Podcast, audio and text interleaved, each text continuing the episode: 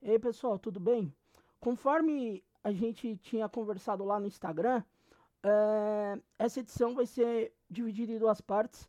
Uh, ela ficou muito grande para ser uma edição completa e como escolhendo a maioria, essas edições maiores ficariam divididas. E essa é a primeira parte da entrevista com o Chopor, que toca no Futuro e toca no Astima, já tocou uma caralhada de banda por aí.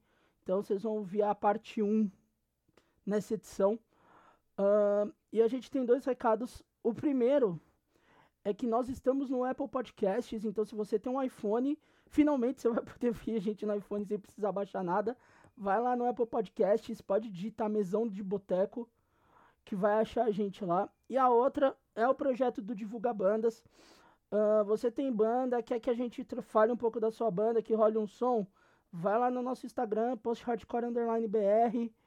Tem lá uma publicação, divulga bandas, tem todo um passo a passo. É simples esse passo a passo, não é um treco muito complicado. Tá lá todo o esquema. Então, quer mandar seu som? Manda ali pra gente. A gente vai fazer a divulgação.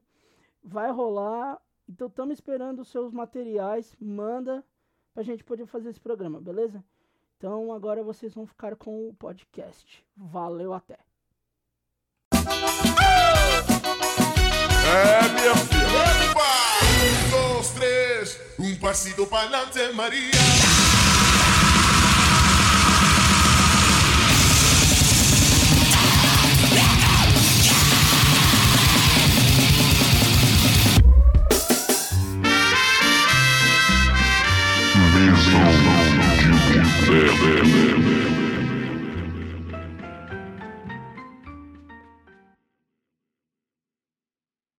É isso aí, estamos no ar com mais uma edição do Mesão de Boteco Entrevista. Esse é o número 24, que você vai poder ouvir no nosso site posthardcorebr1.blogspot.com, nossas redes sociais, Facebook, Post Hardcore BR, Instagram e Twitter, Post Hardcore Underline BR.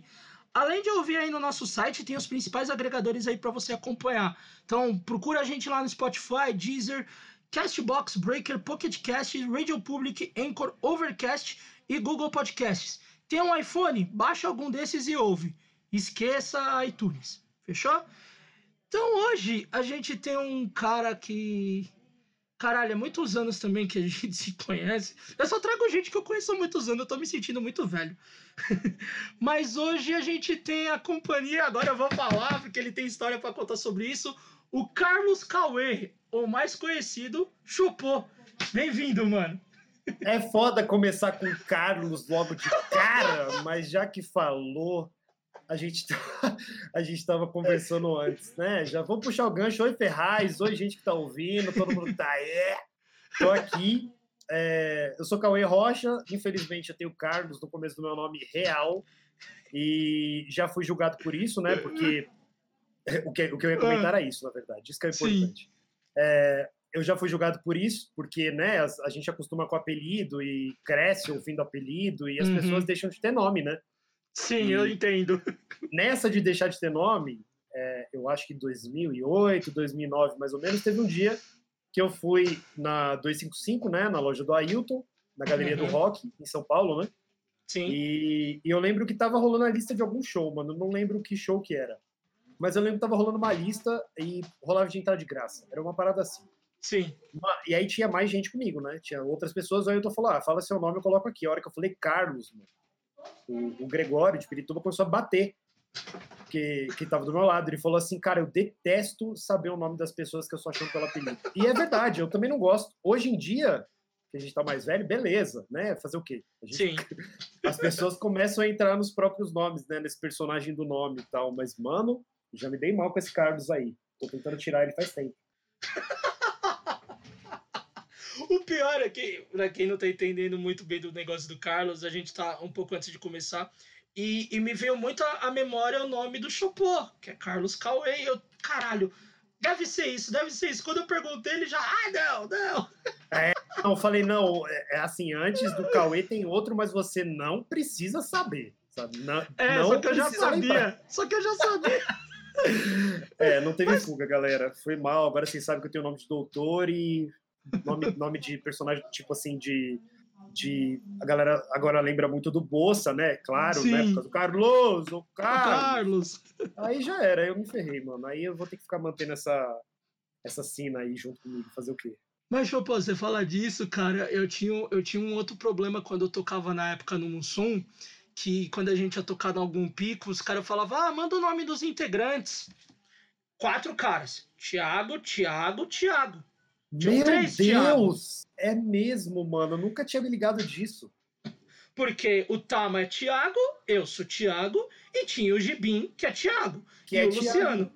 Todos são Tiagos. O, Ti- o Gibim, o Thiago dele é com TI, não é com TH. Mas eu e o Tama somos com TH. Só que já teve vez da gente mandar os três com TH. Aí eu chegava assim e tal. Aí eu lembro uma vez no impróprio que a gente tocou. Oi, aí, Ferraz, beleza? Pá, tal. Teu nome não tá aqui, ó. lógico que tá, tá ali, ó, Thiago. Ele, como assim, Thiago? É o Thiago. Esse é Thiago e esse é Thiago. Aí a pessoa olhava pra minha cara, tipo, caralho, mano, como assim, sabe? Tipo, Nossa. bugava a mente das pessoas, sabe? Era, era meio doido, cara. E, falando é pior ainda, né? Porque falando é Thiago, Thiago, Thiago. Né? É, tipo, Thiago. lambda, lambda, lambda, assim, né? Tipo, Total. Eu falo, a gente falava pro Luciano pra ele mudar o nome dele pra Thiago Luciano. Aí ficava Nossa. Thiago, Thiago, Thiago, Thiago. os Thiagos. Né? Os, Thiago, os Thiagos HC. Nossa, que horrível.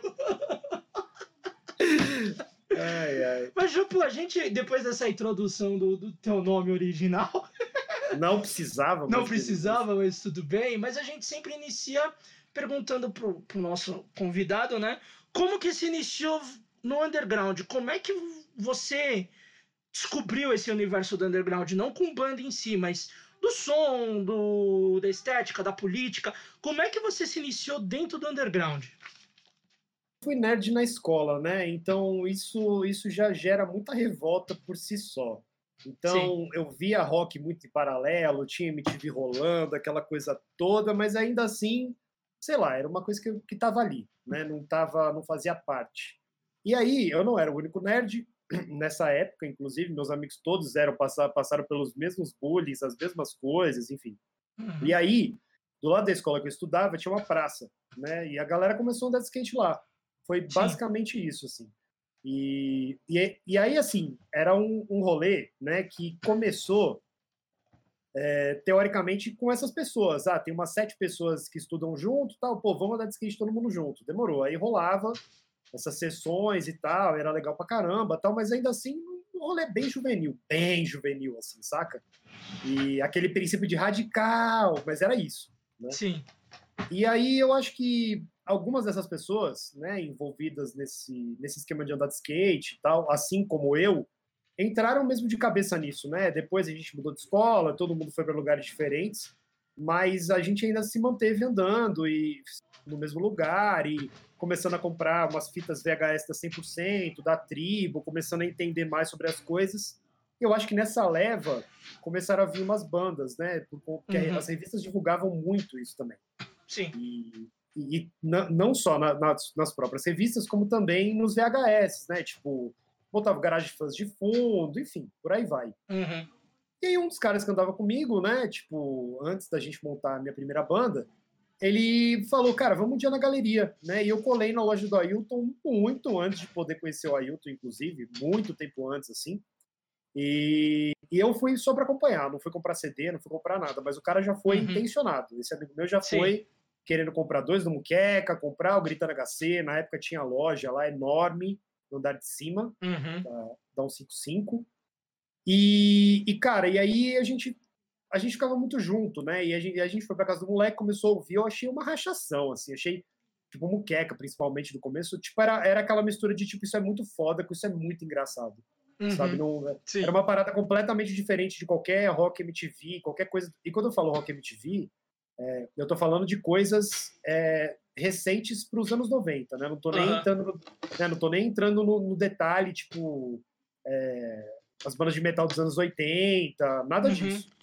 Era um bagulho bem pop, assim, pra parada, né? Cara, e aí nessas rolou, rolou um vício nisso, né? A música começou a entrar nesse, nesses rolês, nas sessões e tal. A gente começou a, a levar um rádio, né? Tinha um dos caras que ainda tinha aquele rádio de colocar, de tocar cassete, ele gravava as paradas no rádio.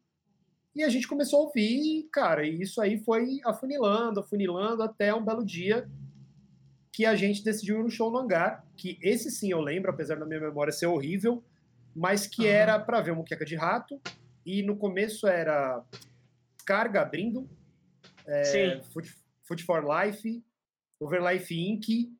e, o- e o Muqueca fechando.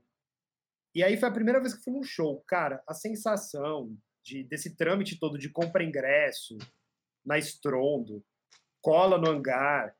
Mano, esse rolê era muito assim, cara, eu tô fazendo uma coisa muito subversiva, saca? Muito, no dia eu fiquei com muito medo, mano. Pensava que qualquer motivo, qualquer motivo a gente pensava que ia apanhar, tá ligado? Não olha Sim. feio pro lado. E umas camisetas tie-dye velha da mãe, sabe? Aquelas Aham. roupas jogadas, assim, não tinha roupa de pano, não tinha nada, mano. E aí acabou, né? E e acabou assim, é, acabou de ferrar tudo, não só por causa do Muqueca, porque o show foi maravilhoso, enfim, já era Aham. bem grande na época, isso eu tô falando de 2005, 2004, por aí Sim. como também é, eu, eu fiquei impressionadíssimo com descarga, eu fiquei muito chocado com descarga, acho que foi. é, depois eu falo pro Juninho aí. que Juninho, Juninho, Danielone, Alexandre, enfim, descarga, Presto, essas foram as primeiras bandas que eu mais ouvi, assim, e, e, tipo, Aham.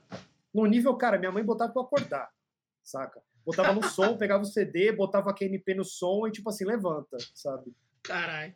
Era muito da hora. E aí foi isso, mano. Aí a, a coisa foi se intensificando, né, com o tempo e tal, mas acho que veio desse. veio do skate, né? Massa pra caramba. E, e nessa época, né, você falou que vocês, você montou, a, tava pra ali pré-montar a primeira banda, que é o GDC, né? Como é Sim. que veio a ideia de, de agora vou montar a primeira banda e de tocar um instrumento? Como é que foi esse seu início como mu, vai, músico, né? A gente costuma ter uma galera do underground que fala que a gente não é músico, a gente só faz barulho. Mas também tem uma parada de ser músico junto nessa, né? Eu acho que é, Tem. é- é a união das duas coisas. A gente faz, faz a coisa meio por amor, mas também aprende, né? Então, como é que foi essa sua iniciação aí com instrumentos musicais? Mano, E a banda? é, eu acho que assim, a banda, na verdade, quando, quando a banda começou, né, tipo, quando essas pessoas que andavam de skate comigo, tal, é, que iam nos shows comigo, quando elas, quando a gente se juntou para realmente tipo, falar assim, ah, vamos, vamos fazer uma banda, fazer alguma coisa, na verdade eu já era um moleque chato pra caralho, né, e, e é um bagulho que eu fui, eu fui descobrir mais velho, porque a música mesmo, mano, ela entrou na minha vida muito cedo, eu fui fazer essas aulas de musicalização muito moleque, eu Uhum. fui tocar bateria muito moleque, eu fui tocar violão muito moleque. Então, digamos que assim, quando você tem 15 anos, eu tava muito preparado para fazer aquilo, Sim. né? Tipo assim, ah, beleza, tá na hora de eu, beleza, eu toco bateria, agora eu preciso botar a bateria numa banda, de verdade, Uhum. né? Não vou ficar tocando, sei lá, música cover de revista de surf, sabe? De CDR de revista Sim. de surf. E então acho que eu, eu já fui, eu não vou dizer preparado, mas eu já estava um pouco mais habituado assim com a ideia de ter um instrumento ou tocar e tal. E, e tanto é que logo nesse começo do, do GDC, né? O GDC inclusive é Garotos do Canto, depois eu explico melhor, mas logo no começo Uhum. a gente nem manjava, nem sabia nada de estúdio, inclusive, né? Nunca tinha ensaiado num estúdio, né? O Uhum. estúdio, pare- o estúdio parecia uma coisa muito séria, inclusive, não, porque vamos para um estúdio, né? E Sim. gastar dinheiro nesse estúdio por horas, assim. Então é, era, era até meio inconcebível pensar em estúdio. Mas, cara, eu fui muito apoiado em casa, né? Tipo, por mãe, vó, eu cresci com elas, então eu lembro que a gente começou a ensa... quando a gente começou a ensaiar, a gente ensaiava no, no apartamento que eu morava, que para quem é de São Paulo é na 9 de julho, voltado ali perto pro Sírio Libanês. Então, mano, é um Uhum. bloco de prédio, não é que tipo eu tava numa casa, no fundo de uma casa isolado. Eu podia falar alto, podia gritar, mano, era tipo assim, você deixou, sei lá, uma, uma, um lápis cair no chão, o vizinho tá reclamando. Você peidou, o vizinho já tá xingando, né? Mano, minha avó ficava segurando os vizinhos no interfone, assim, pagando de louca, assim, ficava tipo, ah, tá bom, tá fazendo barulho? Hum, tá bom. Eu vou ver aqui se pode ser aqui, mano, e, e assim, tava comendo solto no meu quarto, assim, sabe? Caralho. E, e tudo, tudo aconteceu meio junto, né? Porque foi eu comprando bateria, o Barreto, que depois tocou comigo no Nerds, também tava vendo esse esquema de pegar guitarra, né? Amplificador. é, Fabiana, que tocava baixo na época também. é, também tinha um baixo, acho que largado em casa. Eram umas coisas assim, mas assim, mano, para um apartamento, isso é louco, é muito. Para apartamento no centro da cidade, era Uhum. muito barulho, mano. Era um bagulho insuportável. E é claro que não durou muito tempo, né? Depois a gente Sim. cedeu a essa ideia de estúdio e foi ver que, mano, estúdio era outra coisa completamente diferente, assim, sabe? Estúdio podia ser qualquer coisa, inclusive, né? Sim. E, e chamava GDC porque, cara, a gente ia andar de skate, né? Tipo, e, e eu andava. Bom, eu estudei e todo esse rolê que eu tô falando também é próximo da minha casa. Então é tudo Sim. tipo Avenida Paulista, aquela região ali. E, e, cara, apesar disso, a gente era uns moleque fudidos, sabe? Que comprava bolacha Uhum. de 50 centavos, tá ligado? E junta, às vezes juntava, fazia um rateio para comprar goropa, andava, depois ficava bebendo e tal. E nessas, quando a gente foi começando a beber mesmo, assim, sabe? Que aí começou a virar uns rolê. Aí já era um pouco mais pra frente, já era tipo assim, assistir Laranja Mecânica, assistir Sidnense, sabe? Quando já começou Sim. a entrar um pouco mais esse rolê do punk, é, a gente começou a, a ver uma pegada muito casualties, assim, né? Que era um bagulho tipo, mano, é muito rua isso aqui, caralho, isso é isso é muito gangue e tal. E a gente, cara, era um bando de moleque frouxo que sentava numa, num canto, que era um canto perto da praça, e ficava chapando coco. E aí virou Garotos do Canto única e exclusivamente por isso. Por isso. Esse, esse canto, inclusive, nem é um canto, mano. É um bagulho, sei lá, é um, é um, é um corner voltado para uma avenida, sabe? Então, assim, é. Caralho. É, moleque do centro é triste, mano. Vive uma vida triste também. É foda. E aí era isso, mano. GDC foi, foi, foi isso, assim, né? Foi a primeira banda que eu tive.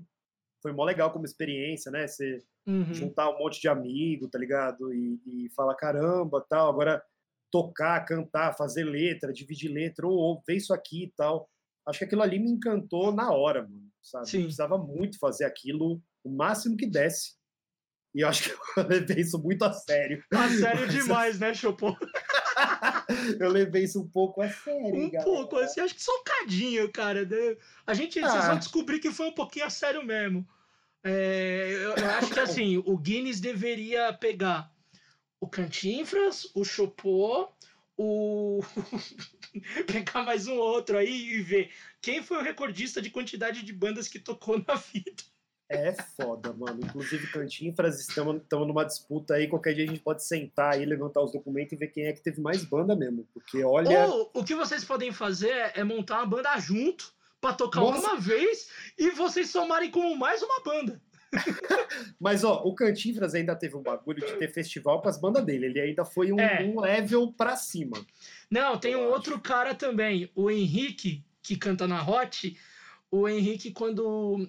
Para vocês que estão ouvindo aqui agora, foi, as, foi edições atrás. O Henrique ele fez um festival em que ele tava baterista no Chico Picadinho, aí batera no Infernal Noise, vocal no Noia e mais um outro e mais uma outra banda que eu não lembro qual que ele tava tocando na época. Ele fez um festival com as quatro bandas que ele tocava. Deus livre com quatro. Mano, eu toquei em três bandas no mesmo show e foi tipo assim, pra nunca mais na minha vida. Assim. É que é aquela, ele Não tava indo embora. Ele, quatro. ele tava indo embora pra, de São Paulo, né? Ele tava indo pra casa do- dos parentes dele, que acho que é na Bahia. Eu não lembro agora, acho que era Bahia.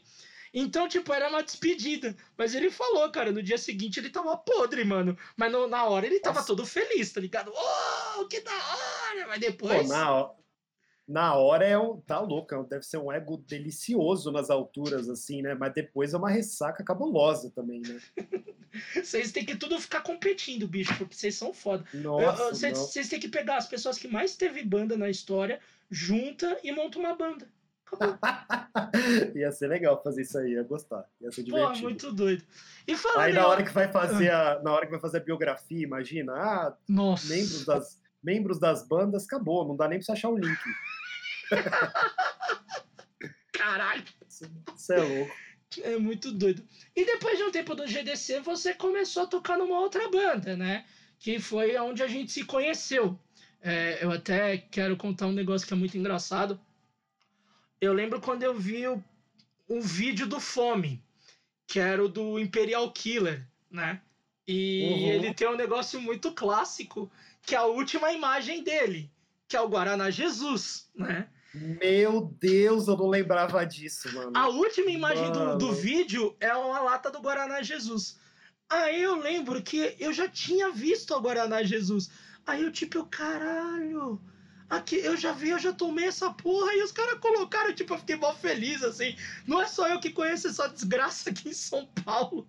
Mano, e agora eu fiquei arrependidíssimo, porque esse bagulho é horrível, né, mano? É ruim. Nossa, como isso é ruim, mano. É ruim. é ruim. Ai, mas é Chocou. engraçado, eu, eu lembro Você tá ligado que tem de 2 litros, né?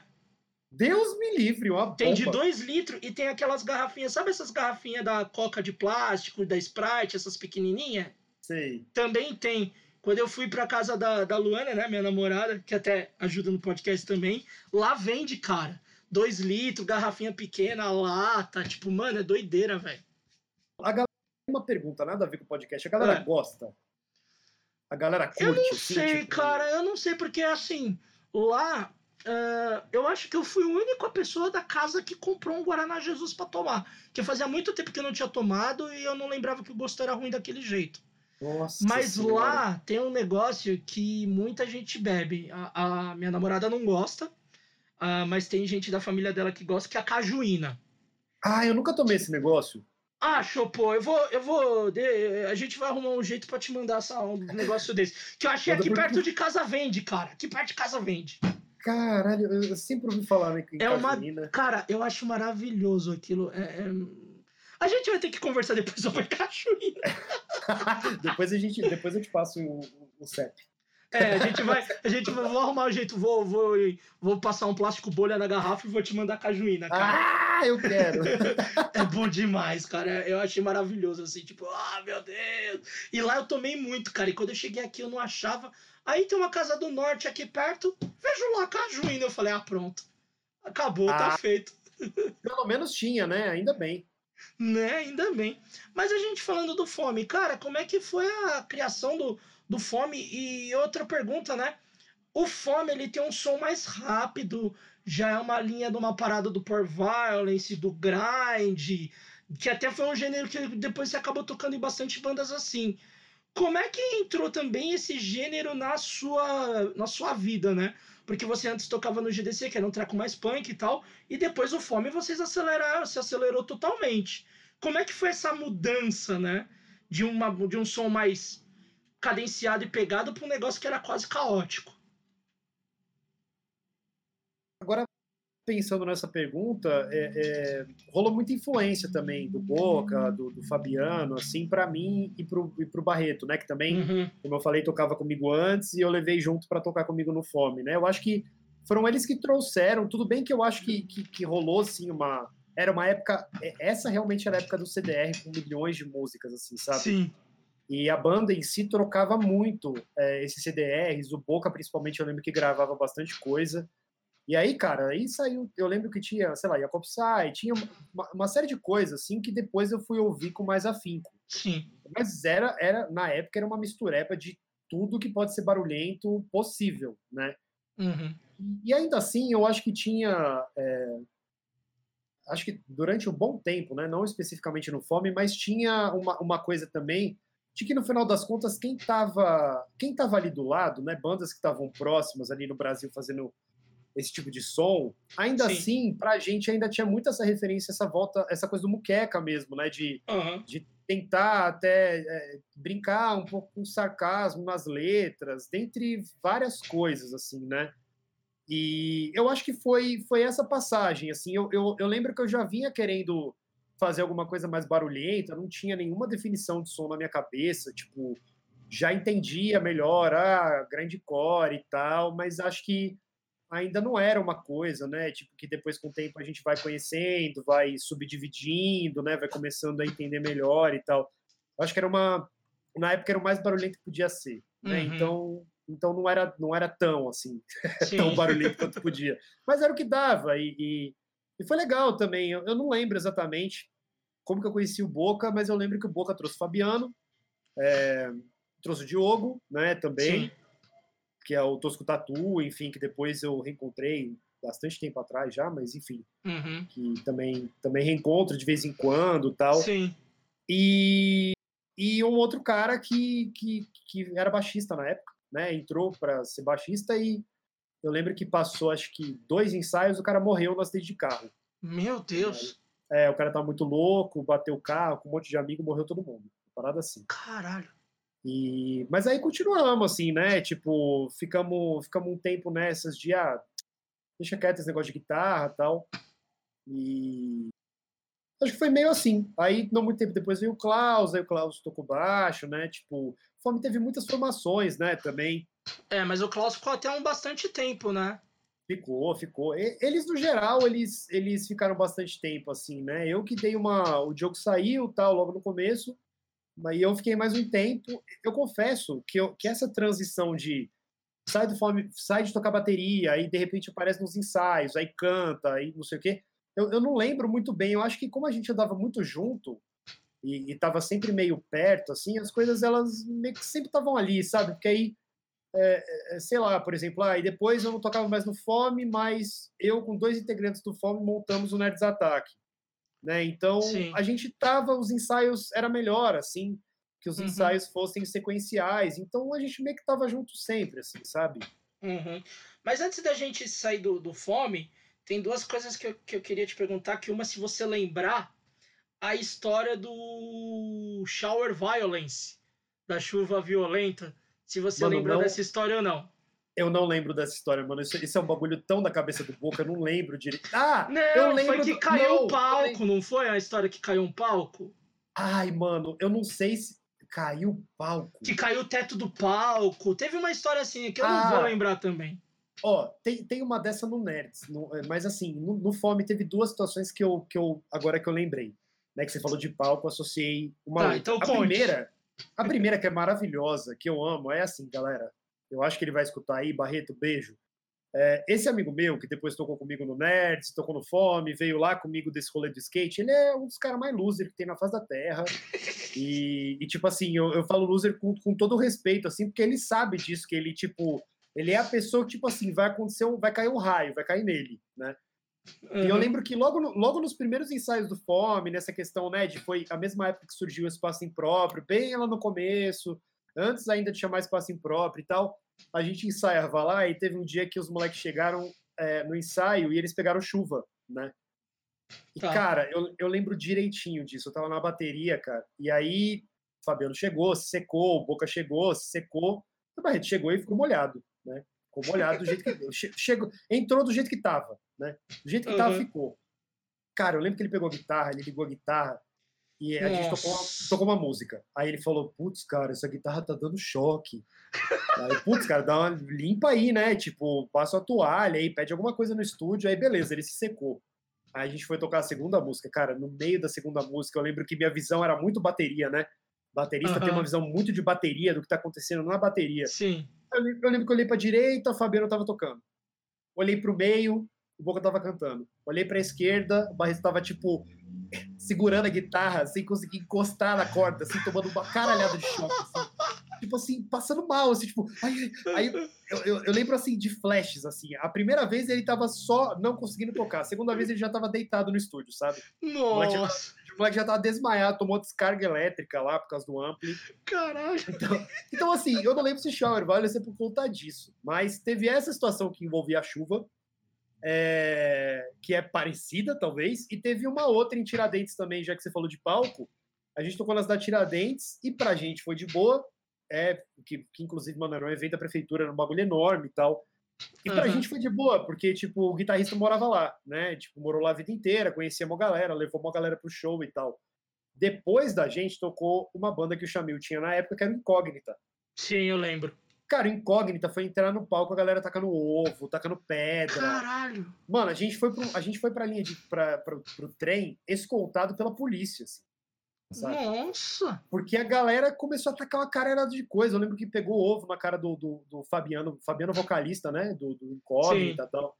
Foi um bagulho assim. Eu falei, cara, podia. Se não tivesse o guitarrista que morava lá, do Fome, mano, a gente teria tomado uma saraivada de garrafada, de pedra, de ovo Caralho. tudo que tem direito, né? Então, assim, teve essa chuva também, chuva de ovo, chuva de pedra, chu- chuva de pedaço de pau, sabe? A gente saiu escoltado pela Caralho. polícia. como futuramente eu espero fazer essa mesma coisa da gente conversar hoje com o Barreto e com o Fabiano, se algum deles lembrar também da história, a gente puxa essa história tua aqui e vai relembrando. Puxa Mas eles, uma outra puxa eles. parada, uma outra parada que eu ia te perguntar é que no Fome foi a primeira vez que talvez você tenha sido um vocal mesmo, né? E Foi. como é que foi essa experiência de, de, de sair de lá de trás da bateria, onde você tinha uma outra visão, e ir pros vocais? Horrível. Horrível. Sério? Horroroso, mano. Que bagulho horroroso. As pessoas estão olhando na, na sua cara, encostando no seu nariz. Você tá lá botando sua garganta pra fora, sua voz não sai. Você não sabe o que fazer com o corpo. Eu já tenho 1,80 e quase 1,90 de altura, desengolçadíssimo. Vocalista tem que, tem que. Assim, tem não, né? Mas é bom vocalista que seja. Tem aí uma menisquência, né? Que consiga se Aham. virar ali. Mano, impossível pra mim. É para pau, assim, total. Parado. Nossa, foi horrível. Mas foi interessante no ponto de vista de que era legal o rolê de estar lá. E, cara, eu, eu já tava muito como frila do Fome. Sim. né? Eu aparecia quando dava, aparecia quando rolava, sei lá, rolava, putz, sei lá, por exemplo, os moleques foram tocar no Rio, pô, falta lugar na van. Aí eu fui. Sempre Uhum. foi meio assim, né? Tipo, a segunda vez que eu fui pro Rio, Sim. fui com eles, simplesmente porque, tipo assim, ah, tem vaga na van, eu vou colar, então. É, mas era muito assim, era, era, uma, era uma coisa. Hoje em dia, beleza, eu, eu entendo esse lugar, assim. Sim. Mas na época, mano, nossa, era muito, era muita vergonha mesmo. Eu não conseguia, não me soltava, imagina. Bateria você se solta sem querer, né? Uhum. Você não precisa, você você se solta com uma desculpa de que você tá dedicado ali, né? Fazendo, tendo que tomar conta de um monte de coisa ao mesmo tempo. Vocalista não, vocalista é você, sua cara, você balançando seu rabo, você pulando nos outros. Rolando Nossa, no chão. é, nossa, não nasci pra isso não. Infelizmente, acho foda quem faz isso, mas não nasci pra isso não. Pô, cara, só porque a, me- a- a das poucas vezes que eu, que eu cantei alguma música do Fome, a melhor foi junto com você, cara. Porra. Foi. Lembra aí pra mim. Quando foi, foi isso? A gente cantou junto no. Caralho, como é que é o nome do lugar lá? Ô, desgraça. Ah, No Cerveja Azul uma vez. Você tava de vocal junto com o Boca. Aí eu lembro Ah. que eu peguei, o eu peguei o mic do Boca e a gente cantou um som que vocês não tinham botado letra ainda. E eu saiu mó bom! E saiu mó bom! E eu, tipo, Foi tipo caralho, ficou mó bom o negócio. Eu, Eu tipo, lembro disso. Eu lembro disso que depois a gente ficou zoando, falando, ai, graças a Deus eu tirou o microfone do boca. Tó, daqui, passa pra outra É. pessoa, pelo amor de Deus. foi, foi. Caralho, mano, esse rolê foi muito doido. Mas, Eu lembrei mano, disso. caralho, mano, que bom. Eu fico, é, é muito da hora esse momento, assim, eu achei, eu achei muito engraçado. Porque vocês estavam muito de saco cheio do boco, vocês. Dá o microfone pra alguém aí, não sei o quê. Daí acho que foi o Fabiano, alguém que falou, tá com Ferraz ali, vai, tô Ferraz. Eu, caralho, o que que eu faço? Ah, vamos É, tocar tal som. Aí vocês começaram a tocar tal som, e aí, Chupoli, você vira. Eu, tá bom. Amei isso, amei. Foi bem- Mas era muito isso. Se tivesse uma oportunidade de deixar o Boca fazendo palhacice, tava bom. E aí deixa ele lá, não precisa pegar o microfone, não. Fica aí de palhaço. Tá ótimo. era muito engraçado esse rolê mesmo. Ai. Beleza, teve o fome e tudo. Você tava nesse momento de frila do fome.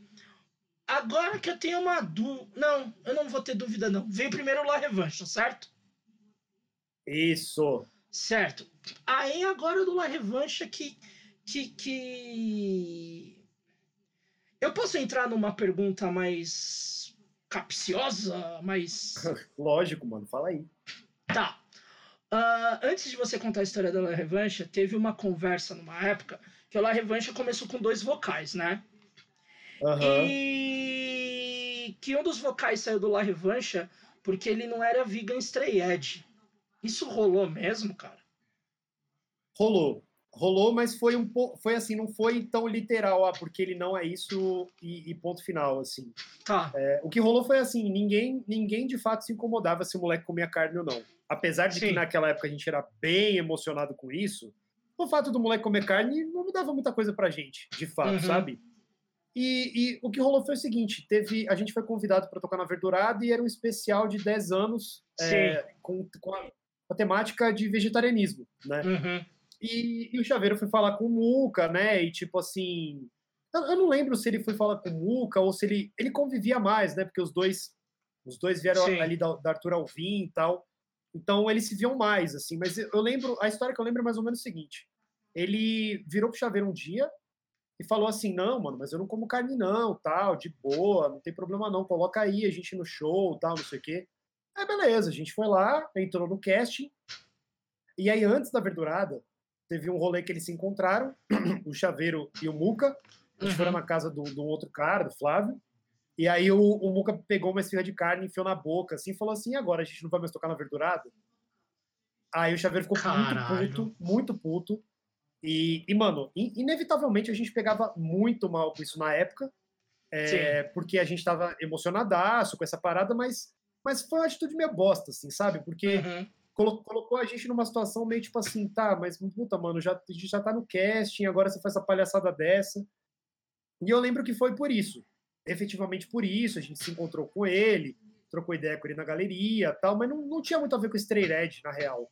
Era mais Uhum. uma parada tipo assim, cara, a gente, a gente não vai tocar porque a gente não é uma banda vegetariana, né? O, o Chaveiro Sim. até, agora lembrando, o Chaveiro falou, acho que chegou a falar isso pro Juninho até. Falou, ó, cara, a Uhum. gente não é banda vegetariana tal. E aí eu acho que ele foi trocar ideia com o Muca e rolou essa história. Então foi bem bosta na época. Mas assim, convenhamos, Hum. não foi só isso que foi bem bosta, não. Muita coisa foi bem bosta. É, Tá. a, gente, a gente ficou falando isso no- muito no paralelo, sabe? Tipo, eu Uhum. trombava bastante o Chaveiro Mutuca. E, e, cara, o Maurício já estudava muito na época, né? Já, Sim, caralho. já tava naquele, né, na- naquele rolê da FATEC, já tava, já tava assim, bem dedicado, assim. Na época dos profissionalmente, a gente não Vairados, queria. cara, ele já estudava pra caralho. Nossa, sim, sim. Eu, eu trombava bastante com ele porque eu estudava literalmente do outro lado da rua, né? Sim. Mas, mas aí, cara, eu lembro que ele já tava, já era mais difícil encontrar com ele. E a gente conseguia se encontrar mais, né? E aí Uhum. foi rolando essa conversa. Puta, mano, ele fez isso, ele fez aquilo, tal. E, mano, começou a virar um bagulho pra gente. Eu lembro direitinho, mano. Hum. Começou a virar um bagulho muito. É, vamos tirar ele da banda. Não, não vai rolar. E a gente começou a ficar. A gente começou a, tipo, precisamos desenvolver um jeito de tirar uma pessoa da banda, né? Porque, pô, foi Sim. uma situação chata, né? Tipo, também pro moleque e tal. Eu lembro que, mano, o bagulho ele foi sendo tão introjetado na nossa cabeça que quando a gente tirou o cara da banda, o Maurício nem sabia que ele tinha saído. Caralho. E o Maurício só foi descobrir porque chegou no outro ensaio e não tinha mais o moleque, tinha o Léo. Sim. E aí ele ficou. Aí foi a primeira vez, uma das poucas, mas a primeira vez que eu vi o Maurício muito bravo. E, e com razão, porque ele puxou a gente pra fora e falou: o que, que tá acontecendo, sabe? Então, Uhum. mano, um monte de. Assim, um monte de equívoco juvenil, né? Sim. Na, na época, e, e equívoco de todos os lados, assim, inclusive nós que ficou com essa mente comida aí de que a gente tinha que fazer alguma coisa, sabe? Aham. E, e no final a gente fez e, cara, nem tava todo mundo de acordo, nem tava todo mundo, sabe, na Sim. mesma página. Maurício com certeza teria tomado uma decisão completamente diferente, teria, Sim. sabe, suge- sugerido outras coisas, né? Ele era muito mais muito mais centrado do que a gente, né? A gente era Sempre, cara. Ele sempre foi muito mais centrado de todas as bandas que ele tocou. Acho que a vida inteira dele. que Total. toca, ele sempre foi, cara. Sempre. Não, e era uma peça, era uma, uma, uma peça mesmo muito importante para mim ali, porque tava assim, tava sabia muito bem o que queria fazer, sabe? Uhum. E, ah, vamos tocar e vamos fazer isso, vamos fazer assim, tipo, era uma pessoa muito madura nesse sentido, sabe? Para tipo, vamos ter uma banda, então a gente vai ter uma banda e vai ser assim, sabe? E Uhum. ele me dava um, ele me dava um suporte assim nessa época, porque eu já era, eu, eu não que eu era centrado, muito pelo contrário, só que eu era um emocionado que sabia tocar, né? Aham. Porque já veio desse histórico musicista, qualquer porra assim, mas já veio com um pouco mais de bagagem. Sim. E às vezes os moleques se perdiam nos ensaios, ficava puto, falava, volta aí, sabe? Tipo, nossa, era Aham. muito chato, mano, muito chato. e por um lado ajudou, porque os moleques também, tipo, não, beleza, vamos dedicar, a gente tá fazendo isso aqui e tal. Então teve um, teve um, um, um- um lado dos moleques que era bem importante também de abraçar, Uhum. abraçar esse caos aí, né? Sim. E, E- foi mais ou menos isso. Agora que a, é, que a gente pulou um pouco mais, porque eu queria. Até te peço desculpa se foi meio desconfortável falar disso, né? Mas Nada. isso na época, isso na época, tipo, veio muito na minha cara. E, e, e eu, eu falei, mano, eu não vou me intrometer. E eu lembro que eu encontrei um Muca na Augusta. Aham. Aí eu falei, e aí, mano, como é que você tá? Você tá bem? Ele, pô, e aí, Ferraz, tal, não sei o quê. Que eu, eu gostava dele, eu achava ele muito gente boa, assim, tipo, a gente Não, trocava é- ideia. E, e, e, eu lembro que no La Revanche eu gostava muito da voz dele. Não tô falando que o Mutuca cantava mal tal, mas eu gostava muito do vocal dele.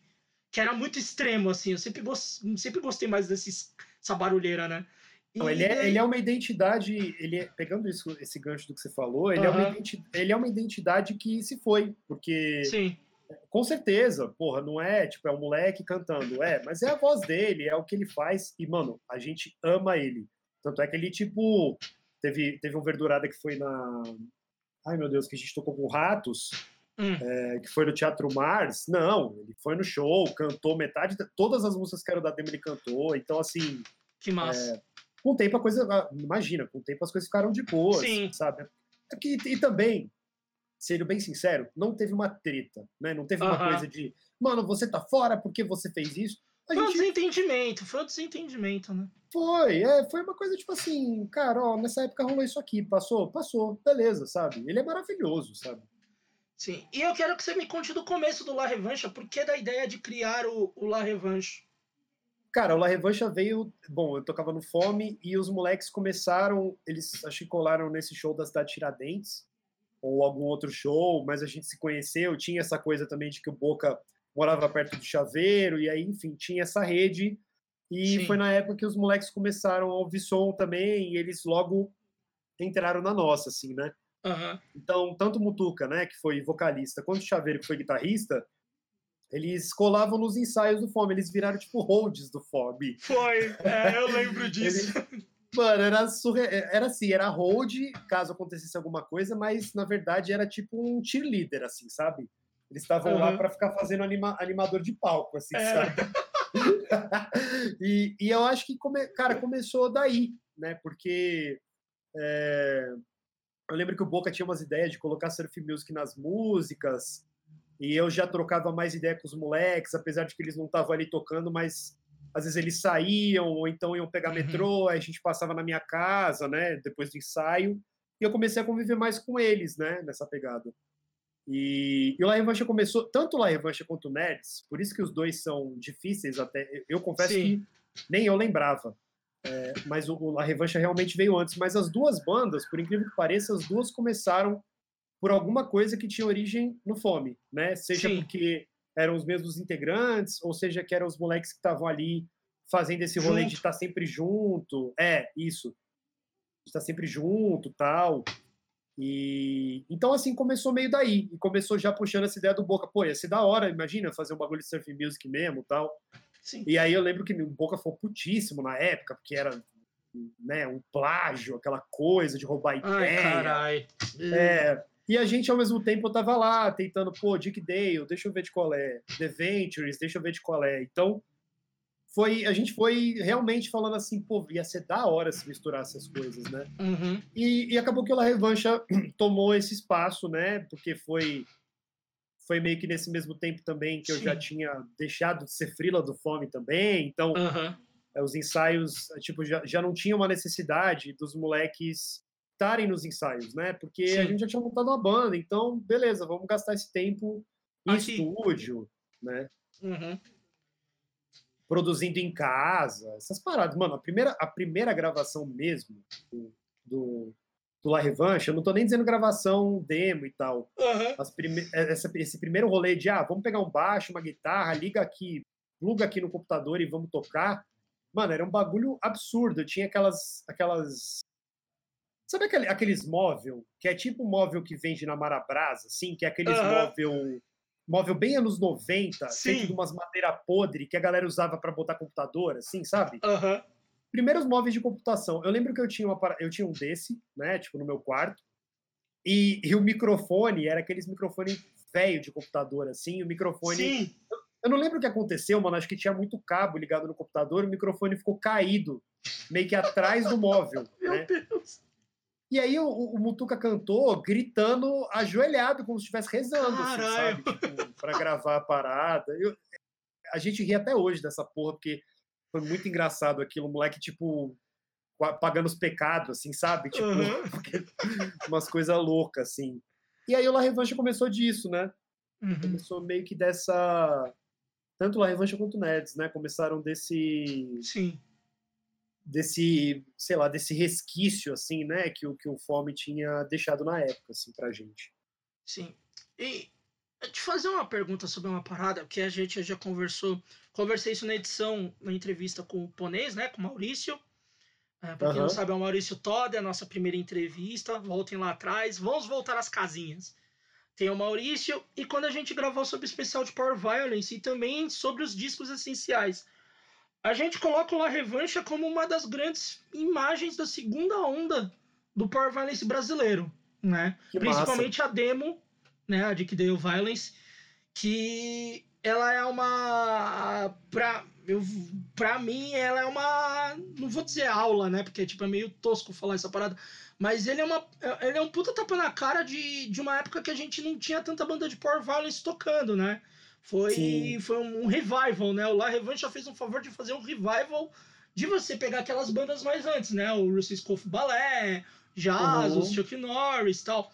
E, e eu lembro que essa demo saía pra caralho e vocês chegaram a tocar até no Gordo Freak Show, né? Do João Gordo, lá na MTV. Sim.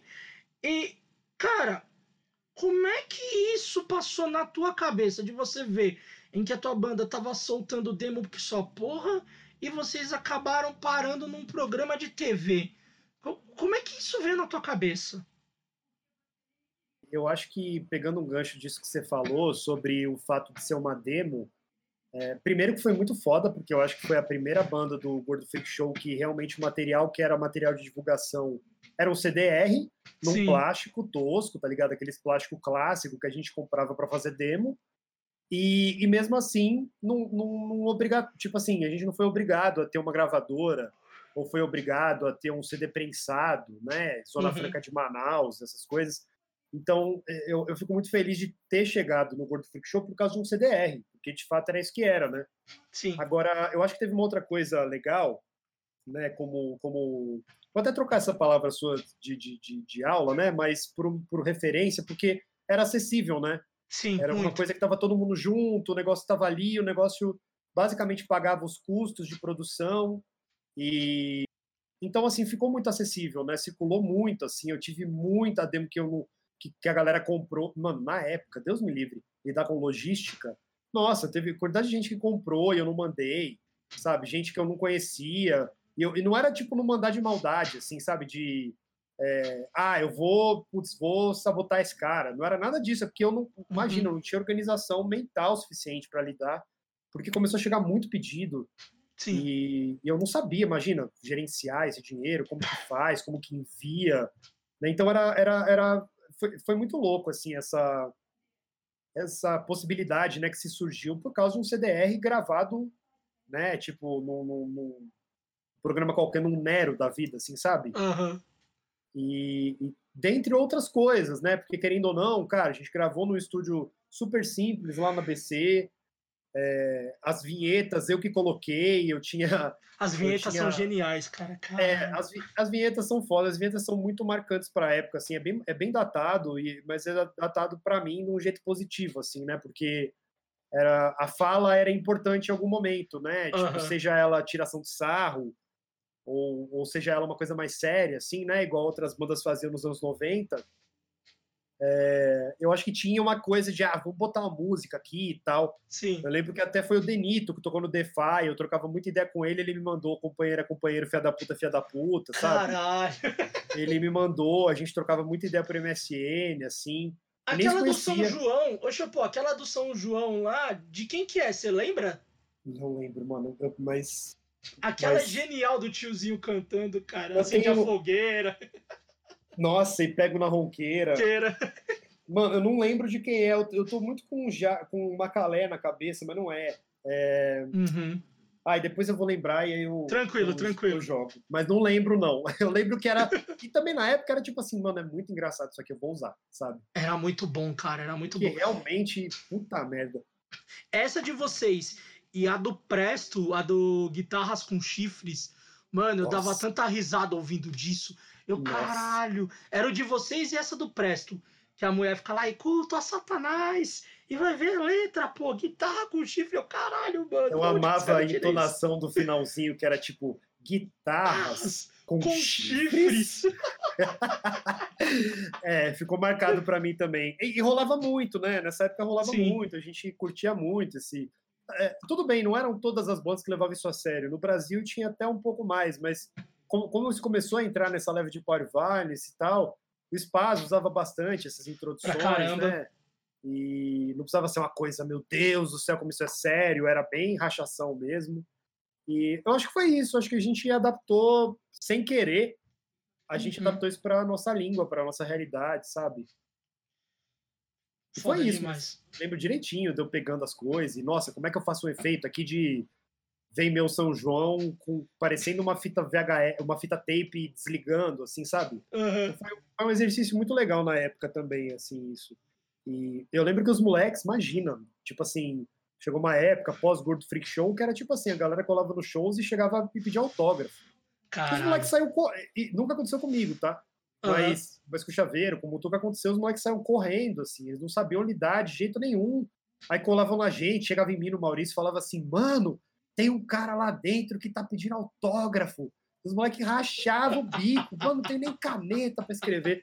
Então era. Ninguém soube muito bem, tipo assim, mano, que autógrafo? Que porra é essa, sabe? Sim. A gente achava engraçado, óbvio, né? Mas, porra. mas não, soube, não soube lidar muito ao mesmo tempo, né? É muito novo, assim, para entender. Nossa, um programa de TV. E a gente ficava emocionadíssimo pra caralho, assim, né? E foi muito divertido. Imagino. A gente vai falar depois de Verdurado um pouquinho mais pra frente, porque o Verdurado engloba três bandas que você tocou. Então, o Verdurado a gente ainda vai entrar nesse mérito.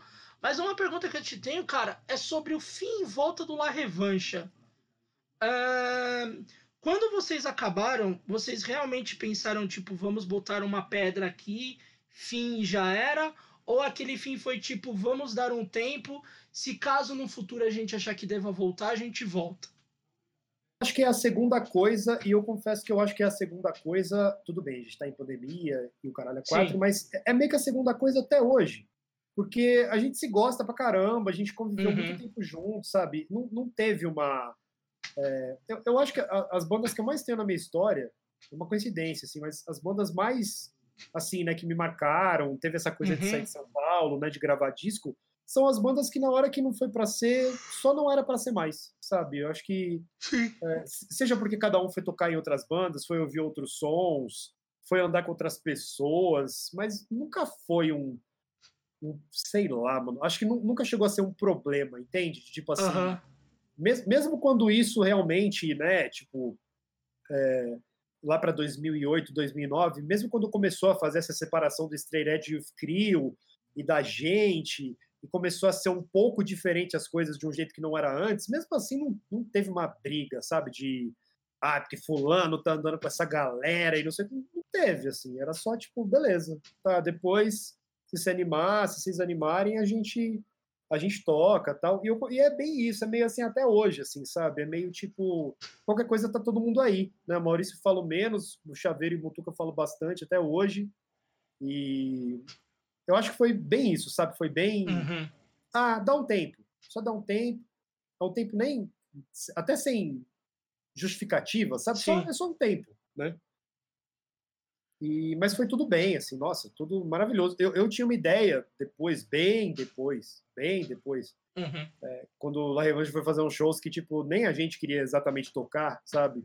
Sim. Mas foi uma coisa, ah, vamos fazer e tal. Eu lembro que eu até dei uma ideia para os moleques, tipo assim, cara, vocês querem fazer, tipo, um pack de música que a gente lança e beleza? Porque aí registra, né? Porque Sim. tinha ficado coisa pendente, né? Tinha coisa que não tinha saído, etc. Foi meio isso, os moleques se empolgaram, mas aí a gente não tinha tempo, cada um tava com outras bandas, fazendo outros corres, então é, a gente só deixou no ar, assim, ah, de- demorou, uma hora a gente faz, né? E ficou por isso mesmo, mas Uhum. muito numa boa. Ah, massa. Eu, eu lembro que na época eu fiquei, eu fiquei mui- muito puto quando vocês voltaram, que eu falei, ah, vocês estão me tirando, mano. Eu fui no show de despedida, vocês viram e falam, tamo voltando. Vai se fuder, não vou mais ver essa porra, não. É foda. É e acho que eu foda. acabei nunca mais vendo vocês depois tocando, cara. Depois você não viu mais, né? Não vi mais. Eu fiquei tão bravo, Chopô, porque eu lembro que o show de despedida foi lá em Guarulhos. Eu lembro Sim, até mano. hoje, cara, que tinha Tinha uma feijoada vegana barata pra caralho. Eu lembro que eu comi com sua porra. E fui eu e o Fernando, do Infernal Noise, né? Que agora é do Desobediência Sonora. A gente Aham. foi junto nesse rolê. E, mano, tipo, a gente, caralho, que show foda tal. Aí daqui a um tempo, ah, lá a gente vai voltar a fazer show. Ah, vai se foder, mano. Tá me tirando. Os moleque, os moleque muito sem organização, né, mano? Não, pra Foi no caralho. Florestan. Não, é tão engraçado É, foi no Florestan, fala- é verdade. Foi no Florestan. Você você fala desse. É tão, é tão bizarro que você fala realmente teve. Eu nem lembrava que tinha sido, tipo, um último show, assim, datado e chamado. de Foi, último show. foi. Tinha a chamada de último show, cara. Tinha, pior que tinha mesmo. Bizarro isso. Bizarro. Eu não, eu não, é engraçado, esse período. Esse período. é, ah, a revancha parou, a revancha voltou. É, é muito doido. Eu, não, eu não, não consigo mensurar esse período direito, Uhum, sabe? Sim. Eu lembro, eu lembro isso, assim, que, que tipo, o Chaveiro foi tocar no X-Strong, eu tinha o Nerds, Mutuca depois fez Prisão Sem Muros com o Lázaro, né, com o Sim. Sulex, um pouco depois ainda. É, o Maurício foi tocar no DR, mas a gente E no tava- Cyrus também, né? É época. verdade, é verdade, no Cyrus também. É, eu acho que foi, foi muito isso, assim, ah, velho, não, não vai rolar de ensaiar porque eu tô fazendo tal coisa. Uhum. E, e- e meio que todo mundo, né, o Nerds e o Prisão talvez menos, assim, Sim. mas os moleques estavam mais tipo assim, não, beleza, essa aqui, vamos dedicar nisso aqui, rola de fazer tour, rola de fazer outras coisas. E, e tanto o Chaveiro quanto o Maurício entraram mais de cabeça, na, na- Aham. tanto, no, tanto no DR, quanto no Cyrus, quanto no X-Strong, assim, né? Então, foi, foi meio isso, sabe? Foi muito de boa, mas foi bem assim, ah, agora não tem, agora tem, agora não tem de novo, agora tem, sabe? Muito assim. Muito de boa. Mano, você falou depois o Nerds, mas eu acho que você tá esquecendo que teve uma banda no meio desse caminho, né? Eu Eita, acabei porra. lembrando. Teve o Plague Regis. Mas é que, é, é que, é que assim, também, aí que tá. Agora o Agora vamos lá. Agora vamos que embaralha tudo agora. Nossa, agora sim, agora é uma confusão, mano.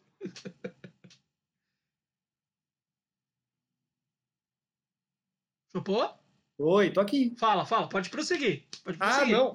Cara, o, o- eu acho que. por- eu não lembro se foi por conta do Fome ou se foi já por conta do La Revancha. Mano, essa parte eu não. Eu acho que o Plague. Hum.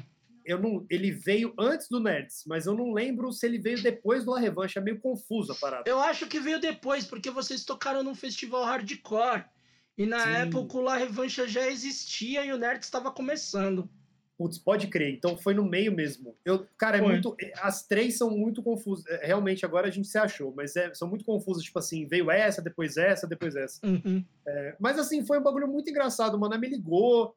O Plague Regis tinha um site bem anos 90, aquelas correntes, aqueles GIF de corrente, é, umas coisas, mano, fundo preto, umas coisas muito Geocities, assim. Uhum. E eu lembro que ele me ligou e ele já tinha visto eu tocando bateria, ou ele tinha pedido indicação para alguém. E na época, na época tocava ele e o Bola, tocava baixo, que é um cara que também estava no Plague desde o começo, né? Sim. junto com o Mané.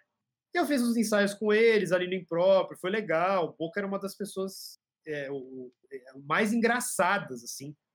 Uhum. E, e, cara, não sei nem, não sei nem Boca, ó, tô falando Boca de novo. O Bola. O, o Bola. O Bola era uma das pessoas mais engraçadas. Um cara muito figura, assim, saca? Tipo, é, morava, tipo, no extremo oeste, assim, tá ligado?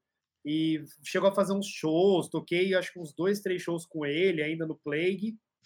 E, e foi mó legal, assim, porque foi, foi a, a primeira vez também que, cara, saiu uma matéria de uma banda é, num, numa, num zine, tá ligado? Foi a primeira vez que eu vi, tipo, pô, legal, sair num zine. Sim. E, e o Plague tinha um histórico muito maior do que eu tinha acompanhado até então, né? De, de- Uhum. como, como banda. E eu fui entendendo isso com o tempo, né? Acho que foi mais ou menos isso, assim. Mas, mas o Plague, ao mesmo tempo, o Plague, o Plague tinha uma abertura, né? Por conta dessa questão de grindcore e tal. O Plague, o Plague tinha uma abertura mais voltada para as bandas de grindcore Sim. né? E, e- e não só de grindcore, assim, de death metal, de splatter, gore, Sim. etc. E assim, no começo nem tanto. No começo era mais anarcopunk e tal, uma parada até mais próxima da realidade do hot, assim. Uhum. E com o tempo foi abrindo uns caminhos que, cara, eles não me. Hoje eu entendo isso melhor, assim, mas na época eles não me faziam bem, assim, porque Uhum. A galera, em compensação, a galera que era mais, né, nem tanto do death metal, assim, mas a galera do gore, splatter e tudo mais, Sim. era uma galera direitista, tá ligado? Já era uma galera, tipo, mano, uns caras muito machistão, assim. É, é uma E- cena meio escrota mesmo, cara. Fato. É, mano, é uma cena bizarra, assim, eu lembro claramente, assim, Orkut, né, quando eu comecei a conhecer, ah, tem fulano que toca em tal banda, ciclano que toca em tal banda, eu ia ver, às vezes os caras botavam, sei lá, posição política no Orkut, tinha, tipo, extrema-direita, falava, mano, que É. porra é essa, né, da... Que, que, que esses caras estão achando que eles são, tá ligado? Tocando nos, nos botecos sujo, podre, e tá falando de direita aonde, tá ligado? Então, foi um, foi um rolê que eu não me encaixei logo de cara, assim, sabe? A gente Sim. tocou alguns shows com essa galera tal, troquei ideia, né? Tipo, conheci as bandas, comprei CD, ainda tentei ainda me enturmar, assim, Uhum. mas, cara, tinha umas pessoas ali que era, que era realmente um rolê muito errado para mim, assim. E então o, o, o Plague nessa época já, assim, flertava com coisas que eu tava meio que politicamente indo para um caminho muito oposto com nerds. É, E eu acho que não foi, não foi muito intencional, assim. Uhum. Mas o, Nerd, o Nerds foi começando, cara, a ter uma tribulação muito mais importante na minha vida e na, na minha agenda, né? Em questão de tudo, em questão de posição política, em questão de falar de sexualidade, em questão de, né, de se abrir para o mundo, de conseguir falar as coisas Sim. nos shows, coisa que eu não fazia no Plague, né? Que no Plague não fazia muito sentido, né? Pa- na- parecia que não fazia muito sentido na época entrar muito nessas questões, né? E Uhum. quando tinha uma abertura para se falar sobre isso, já era um ambiente que tinha até um certo medo do que poderia acontecer É, né? Então, então eu, eu acho que assim, a coisa foi sendo meio deixada de lado mesmo. E um dia a gente estava gravando, acho que era a segunda gravação que eu fazia com o Plague. Eu cheguei no meio da gravação e falei, caras, eu não vou ficar, porque não, não, não é justo, sabe? Se é, começou a virar uma coisa bem assim, ah, a gente vai tocar com Plague Rages no próximo sábado. Se aparecesse show do Nerds para esse mesmo próximo sábado, eu ia querer tocar com Nerds, eu não queria mais tocar com Plague. né? E, e foi meio. Foi, não foi uma saída legal, não. Foi uma saída meio chata. O Mané ficou chateado, mas o Mané, pelo Mané, só tinha ficado chateado. O cara que era baixista na época pegou mais um ranço, pegou umas coisas de. Acho que ele tava. O Antônio na época estava mais próximo de mim, né? Tipo, a gente trabalhava Sim. junto. Então ele colava mais na minha casa, né? Começou a fazer bastante parte da minha vida, assim. Eu acho que ele deu uma boa de uma chateada, assim, que ele misturou amizade no meio daquilo, então ele ficou bem É, puto durante eu- um bom tempo. A gente não pode muito falar pelo, pelo Antônio, né? O Antônio não tá mais aqui. Até na entrevista com o Mané, a gente já teve, a gente fala do Antônio, né? Aham. Mas eu lembro que o Antônio realmente, na época, ele ficou muito chateado, assim, que eu conversava bastante com ele. Ele morava na Zona Norte na época, eu ainda morava na Zona Norte também. Então a gente chegou a se encontrar tal, e Mas, cara, eu vou te falar um negócio. Aquele disco que você gravou com o Plague, pra mim, é um dos. Não, não que os outros discos são ruins, eu gosto muito do material do Plague, mas eu gosto bastante desse gravação de sua como Power Trio. E- Mano, eu, go- mais eu gosto um outro muito também, mano. e, te- e mais um show de uma banda sua que eu vou no último show da banda, mas esse seu. Porque Esse a gente, tocou, eu, né? a gente tocou junto no último show que você tocou bateria no Plague. Mesmo, né, mano? É mesmo, A- eu não lembrava disso também. Araraquara. Puta, pode crer, eu não lembrava disso também. Que a gente. Ah, tem até a história legal. Vamos ver, eu vou falando, vamos ver se você lembra. A gente chegou em. Araraquara, a gente tava perdido. E a gente procurando endereço pra não sei o quê. Aí a gente viu uns três, uns dois moleque com camiseta de banda de black metal. E a gente perguntou se eles estavam indo pro lugar, e eles estavam indo. Aí a gente começou a rir dentro da van, porque, tipo, lá, nós andando junto com os black metal, pá, a gente começou a rir na van, cara. Mano, isso eu, isso não, isso eu não lembro. Eu- agora que você falou de uma situação de van, eu vou só resgatar uma outra, porque eu, eu É. deixei passar que era muito engraçado. Primeira vez que eu toquei em Sorocaba com fome ainda, né?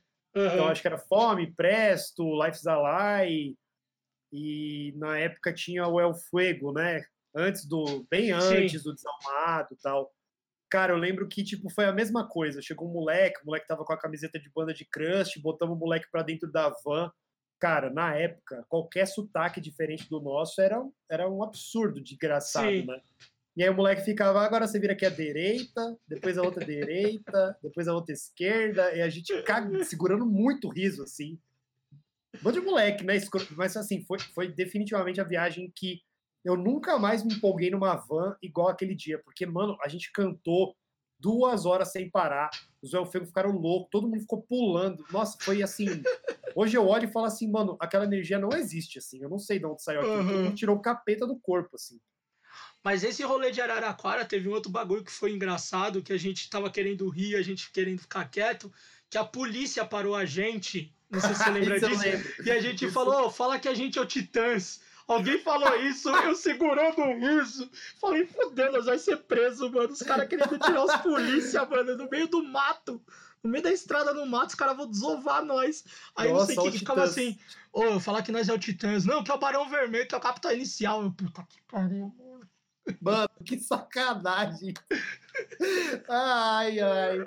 Essas coisas. E essas coisas é engraçado, né? Parece que é história de van mesmo. Não dá pra você simular esse, Total. essa mesma história em lugar nenhum, né? A gente, tem, a gente tem mais uma história de van que daqui a pouco chega. Então segura que van. essa Ixi, é, é, é, uma, é uma. Acho que é a mais clássica que a gente tem. Que eu, você estamos nela e mais uma galera. Mas, beleza, teve o Plague e o Nerds, né? Aí a criação do Nerds. ahn, eu vou lembrar bem porque eu meio que participei. Sim! É bizarra Sim. essa história. E eu falo, eu sou o Fabiano até hoje, que eu falo, você me expulsou do Nerds, Fabiano, vai tomar no cu. Aí ele vira pra mim e fala, você queria usar as músicas do Nerds? Eu falei, eu não queria usar porra nenhuma das músicas do Nerds. Vocês me mandaram com aquela bateria de metralhadora, eu achei mó estranho, não entendia nada. Nossa, e eu, mó- e eu na minha casa, mó orgulhoso, mano, pensando assim, nossa, peguei um, um, um MIDI, deixa eu ver o que eu consigo fazer. Nossa, parece uma bateria de verdade, quem dera, né? Não, daí, eu- daí chega o idiota aqui e fala, parece que é uma metralhadora. Mano, o bagulho era muito escroto. Na minha cabeça, aquilo era tipo assim, nossa, eu nem preciso gravar bateria, tá ligado? Não, e parecia mesmo uma metralhadora, ficava tac, tac, tac, tac, tac, tac, tac, tac, tac, tac, tac, tac. Eu, caralho, Ai, o pior é que foi isso mesmo. O pior é que foi bem isso.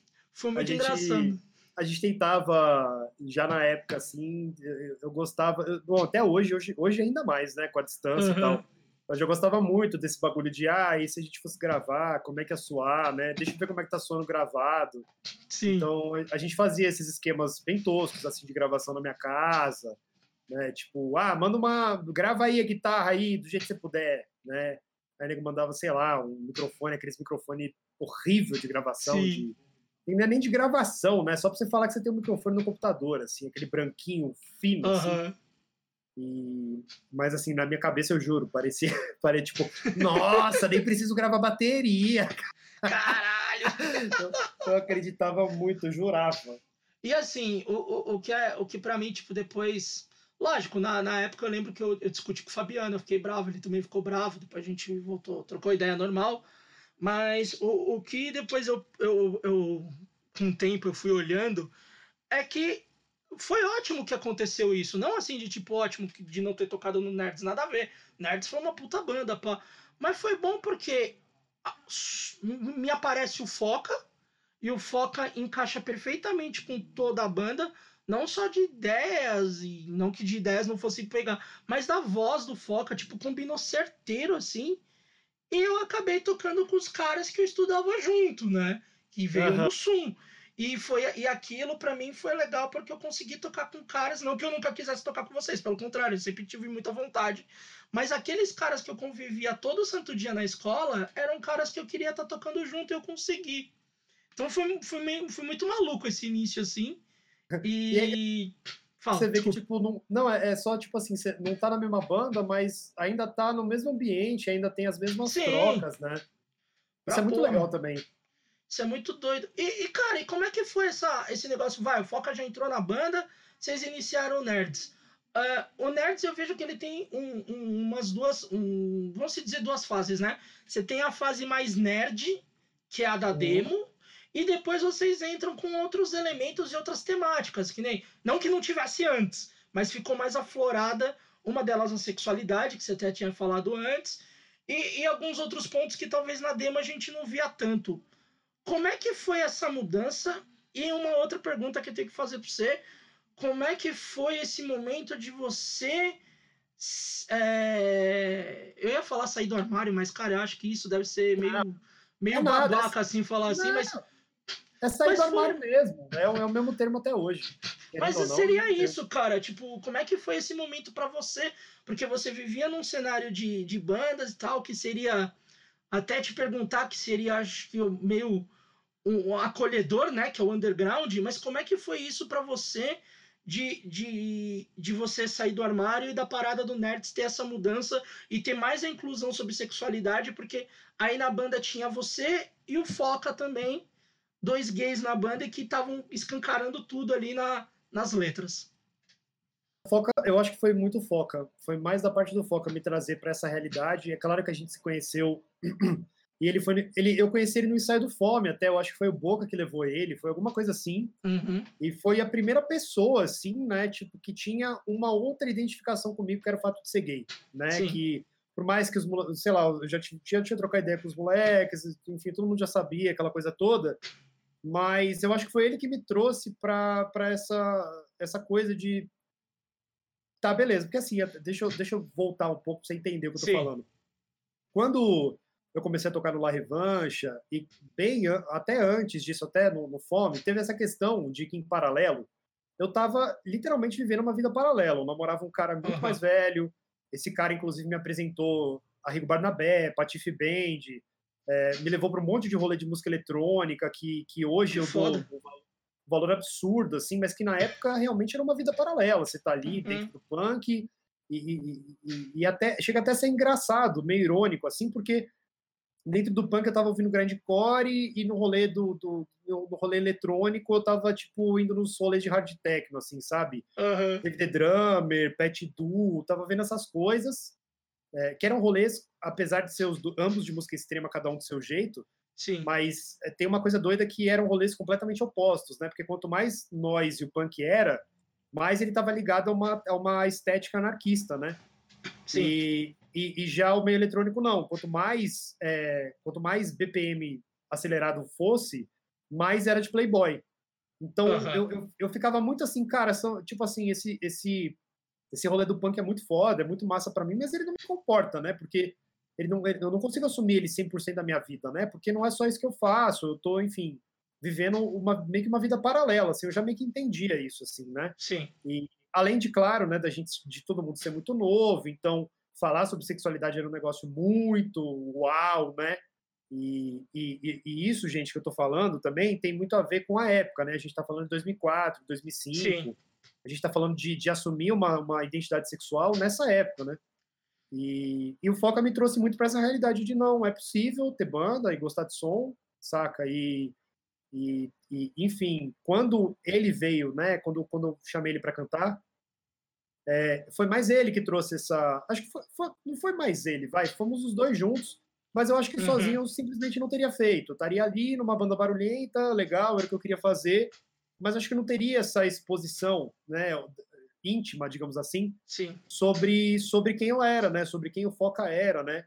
E inclusive não só nós dois, né? Que eu acho que é importante ressaltar, mas como Fabiano e Barreto viam esse crescimento com a gente também, Sim. né? De, de falar de falar sobre sexualidade, tipo até porque é, a gente estava falando, né? Desse, desse, dessa questão de ser gay, etc. E tal. Mas eu acho que é importante frisar que o Fabiano, principalmente, já tinha um contato com outros coletivos e uma galera que já estava falando mais abertamente sobre bissexualidade, coisas que a gente não tinha exatamente uma propriedade Uhum. para falar, né?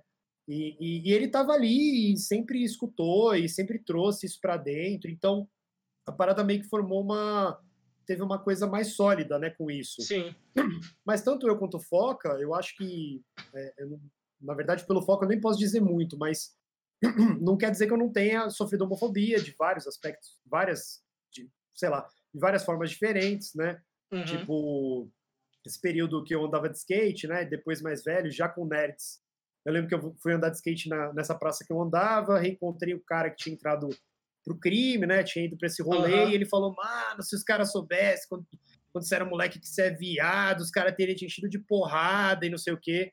E eu passei por várias e várias situações assim. Caralho. E, e na verdade, não é, é- essa, era, era- essa era uma situação mais escancarada na época, Aham. né? De, beleza, isso aqui é homofobia, tá. Mas tiveram várias outras, né? Porque uma coisa é, tipo, sei lá, o Foca tá cantando, eu tô tocando bateria, mas aí, depois a gente sai desse palco e a gente é gay, né? É. E a gente é identificado como tal, né? A gente expôs uma intimidade que, diga-se de passagem, nenhuma outra pessoa ali presente no show precisava de fato expor, né? Sim. não, não tinha um motivo para você ficar se provando como hétero ou provando que você trouxe sua namorada pro rolê. Nunca precisou de nada parecido disso, Uhum. né? E, Então acho que o Foca me ajudou muito a, a e, e eu acabei ajudando ele também, consequentemente, a gente se entender dentro disso. E, e depois da demo, né, depois que, que a parada que eu comecei a, a escrever mais mesmo, uhum. hoje eu vejo que eu trazia umas coisas, né, na, na, nessa época, que elas já eram bem legais, mas que eu não tinha tanta propriedade para falar e mesmo assim era legal de falar, que era tipo o fato de falar sobre sobre é, etarismo, sabe? De falar uhum. sobre, sobre como a gente trata as pessoas mais velhas, né, da nossa sociedade, né? Tiveram essa questão de falar sobre HIV, né, que, que a gente começou, tanto eu quanto o Foca, a gente começou a ter contato com caras gays mais velhos, amigos nossos, tal, é, nos rolês e tal, e a gente foi vendo o quanto isso era pesado, né, o quanto isso foi pesado para a galera que viveu os anos 80 na noite, viveu os anos 70, né? Sim. né? Então a gente conseguiu, por conta dessas outras vivências, trazer umas coisas para dentro, né? Do, do hardcore, assim, mesmo que fosse de uma maneira que a gente é, não sabia muito bem como falar, uhum. mas foram tentativas que foram bem legais e hoje, hoje eu, eu, eu dou muito valor, assim, sabe? Teve é, é, aquilo, era uma mistura, né? Por um lado a gente estava falando de respeitar a escolha, porra, não é uma escolha, né? Uhum. E que, então era, tinha, tinha esse lado inocente, assim, de falar sobre isso, que na época super funcionava também. Mas, por outro lado, tinha essa coisa de entrar mais no detalhe, de falar sobre coisas que até hoje são muito, muito esquecidas, assim, sabe? Ou, ou são vistas de uma maneira meio estranha, assim, né? Uhum. Falar sobre AIDS, sobre HIV, sobre doença sexual, sexualmente transmissível, Sim. sobre tarismo, né? Sobre essa questão de lidar com as pessoas mais velhas, lidar com a galera de idade ou lidar, ou lidar com pessoas que têm alguma, alguma deficiência, tem, enfim, tem alguma, é, algum, algum problema que faz com que elas não sejam pertencentes à sociedade da mesma forma que outras pessoas se encaixam. Sim. Então, é, é, foi, foi bem, assim, foi um crescimento bem interessante que a gente teve. E eu acho uhum. que, com certeza, é, eu e o Foca tendo essa troca de energia, mas os meninos também ali colados e, e também muito muito aderi aderindo a essas ideias também, né? Esses, esse Sim. princípio, né? E, e é aquela coisa também, né, Chopo? Tem tanta coisa que não é falado dentro do underground, dentro do punk do hardcore, cara, que quando se traz, né, você tenta abrir para conversas e para entendimento, né? É, até eu lembro uma época atrás que a gente estava meio que conversando sobre. Eu sei que não tem nada a ver, mas é um assunto que, que é pouco falado sobre suicídio, né, cara? A Sim. gente teve uma. A gente tem. A gente até falou do Antônio, né? O uhum. Antônio foi um caso, a gente tem vários casos, e é um assunto que não se trata, né, cara? Como na época, lógico, já existiam as bandas queers, né? A gente já tinha, já tinha tido o Gale Hazard, acho que na época já tinha tido, né?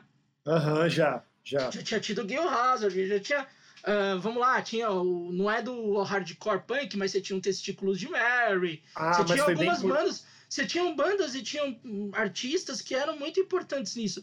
Mas dentro do punk do hardcore, cara, tipo, sempre foi muito mais complicado se falar. E eu lembro que quando vocês começaram a jogar isso mais abertamente, né? A, a, a, a uhum. coisa entrou muito mais na ideia da, das conversas e das pessoas falarem sobre. E eu acho muito massa isso, mano. Cara, quando é, o, o, Mamá, né? O Mamá foi vocalista do Política Purpurina, depois do Gale Hazard, e hoje em dia é do Teu Pai Já Sabe também, né? Para contextualizar.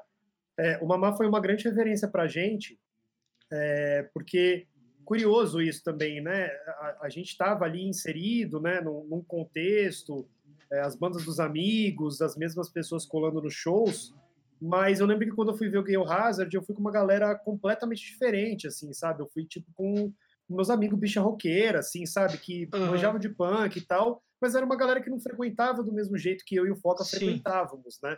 E, e, eu lembro que foi uma experiência muito única, assim, eu tenho alguns desses amigos desse dia, isso de 2004, 2005, são grandíssimos amigos até hoje, assim, gente que eu falei Foda. hoje mesmo, sabe? E, e, eu lembro que, que mesmo nisso, né, eu tava falando sobre essa questão de, de ah, tinha uma vida paralela, né? Para uhum. que envolvia outras culturas e tal, mas mesmo dentro do próprio punk tinham cenas bem paralelas, né? Sim. Nesse nesse sentido, Gil Hazard estava inserido com uma galera mais velha também, né? Que já já estava tocando ali desde o final dos anos 90, muitas vezes. Então é, ele foi ele foi uma inspiração bem grande para a gente, né? Antes de ser um, um grandíssimo amigo, assim, ele foi uma grande inspiração também. E acho que isso motivou a gente também a falar assim, beleza, a gente não tá sozinho, saca? Sim. Tem, tem outras pessoas fazendo isso e, cara, é, vamos, meter as caras e eu acho que eu acho que tanto para mim quanto para o Foca, né, para os meninos obviamente também, né, nesse ponto teve um crescimento pessoal muito grande, assim, sabe, de da gente viajar mais junto, conviver mais, trocar mais ideia dessas coisas, né, Uhum. de, de várias outras, mas conseguir eh, se abrir um pouco mais para falar do- dos, dos namorados, dos rolos, qualquer coisa que fosse, era uma coisa, era uma conversa muito era uma conversa muito limpa e muito clara que antes Uhum. eu acho que a gente não conseguiu ter, sabe? Sim. Eu acho. Eu, eu, pelo menos vou falar por mim, eu não consegui ter da mesma maneira, né? Eu acho que eu, eu ficava mais na minha e tá tudo bem, né? E depois eu, eu, eu fiquei um pouco mais tranquilo com isso. Falei assim, cara, não preciso deixar de falar, né? Eu acho que não, não faz sentido, né? Eu, eu, eu, eu começar a ter argumento e começar a, a, a me encaixar num lugar de fala, de que eu posso falar nos shows e tudo mais, e de repente eu saio de lá e não falo mais nada sobre mim, né? Uhum. ninguém, ninguém sabe quem eu sou, eu não troco ideia sobre isso com ninguém, minha vida íntima sou só eu. É, de certa forma, é óbvio que é assim para todos Sim. nós, mas, mas no segundo ponto, não. Acho que, acho que teve uma abertura muito, muito legal, assim, né? Uhum. E com o tempo foi- rolou isso também, né? Tipo, a gente está falando de uma cena paulistana, né? Mas com o tempo a gente foi também vendo essas mesmas identificações com a galera de Curitiba, com a galera do Nordeste em geral, né? Tipo, Uhum. Espírito Santo, Rio de Janeiro, e acho que tudo isso foi com o tempo foi crescendo junto com a gente, sabe? Uhum. Sim, sim. Ah, falando de um, de um outro assunto que o Nerds Attack tem e, e que foi muito legal na época, a gente ficou tipo, caralho, que da hora tal. ah, foi a Tour do Nordeste. Ah, eu, eu tenho uma história que é muito boa, mas eu não posso contar. O Foca, quando gravou com a gente, ele não quis falar sobre. É, é a história que envolve o Barreto. Mas eu não vou pedir para você contar também, porque eu, espero o Barreto topar e gravar aqui com a gente, ele vai contar essa história. Mano, que essa Barreto, história- no Barreto no Nordeste é tipo assim, Ô, Chopô, cada... ó, eu só vou te falar uma palavra e você vai lembrar da história. Pastel. Ah, não, é essa, essa. Cara, na verdade, hoje em dia, é- essa é super foda-se, né? Mas na época, mano, doce. foi é, ele pesado, foi pesado, Deixa ele né? contar. É, Mas, cara, velho, eu vou deixar ele contar todas, tá? Quando você chamar Ah. ele. Mas, assim, o que eu posso te falar é o seguinte: se, ca- se fosse uma série, Barreto vai ao Nordeste, cada episódio seria numa cidade ele se fudendo de um jeito diferente. Porque ele fez, mano, eu lembro, é bizarro, né? Eu, não lembro muita coisa desses. Tipo assim, eu sou horrível com data, por exemplo. Aham. Mas, mas, mano, o que aconteceu em cada cidade com Barreto, eu lembro, assim, visão, memória fotográfica, mano. Puta que então, sabe, chegou em Salvador, mano, ai, dá vontade de contar todas. Não tem nenhuma, não tem nenhuma zoada, Aham. mas todas são tipo assim, parabéns, você é tipo todo mundo odeia o Barreto, sabe? Você é um personagem, você é um personagem mesmo, uma caricatice, assim, sabe? E, e ele, mano, querendo ou não, ele, ele fez, tipo assim, nem sei quantos por cento, mas grande parte do, do, mano, foi muito legal o rolê, tem a ver com histórias do Barreto se fudendo, sabe? Sim. São tantas, mano. Nossa, eu me vem, cara, me vem cada memória. Ah, vou deixar aqui o, vou deixar aqui a, a- quero, a- o- o- a, a curiosidade. né? A parada em si que eu quero te perguntar da- desse rolê, como é que foi pra você tocar num lugar completamente diferente? Eu lembro dos shows, eu lembro do vídeo do show, acho que foi. Eu não sei se foi em Pernambuco, qual foi o show, que vocês tocam dentro do estúdio, tá quase todo mundo pelado, tipo, é surreal aquela imagem. Foi Mas como é que foi, como é que foi esse rolê todo pra você de tocar num outro lugar completamente diferente do seu habitat, vamos dizer assim, né? E, e como, como é que essa experiência de ter tocado no Nordeste você levou pro resto da tua vida e de bandas assim, também?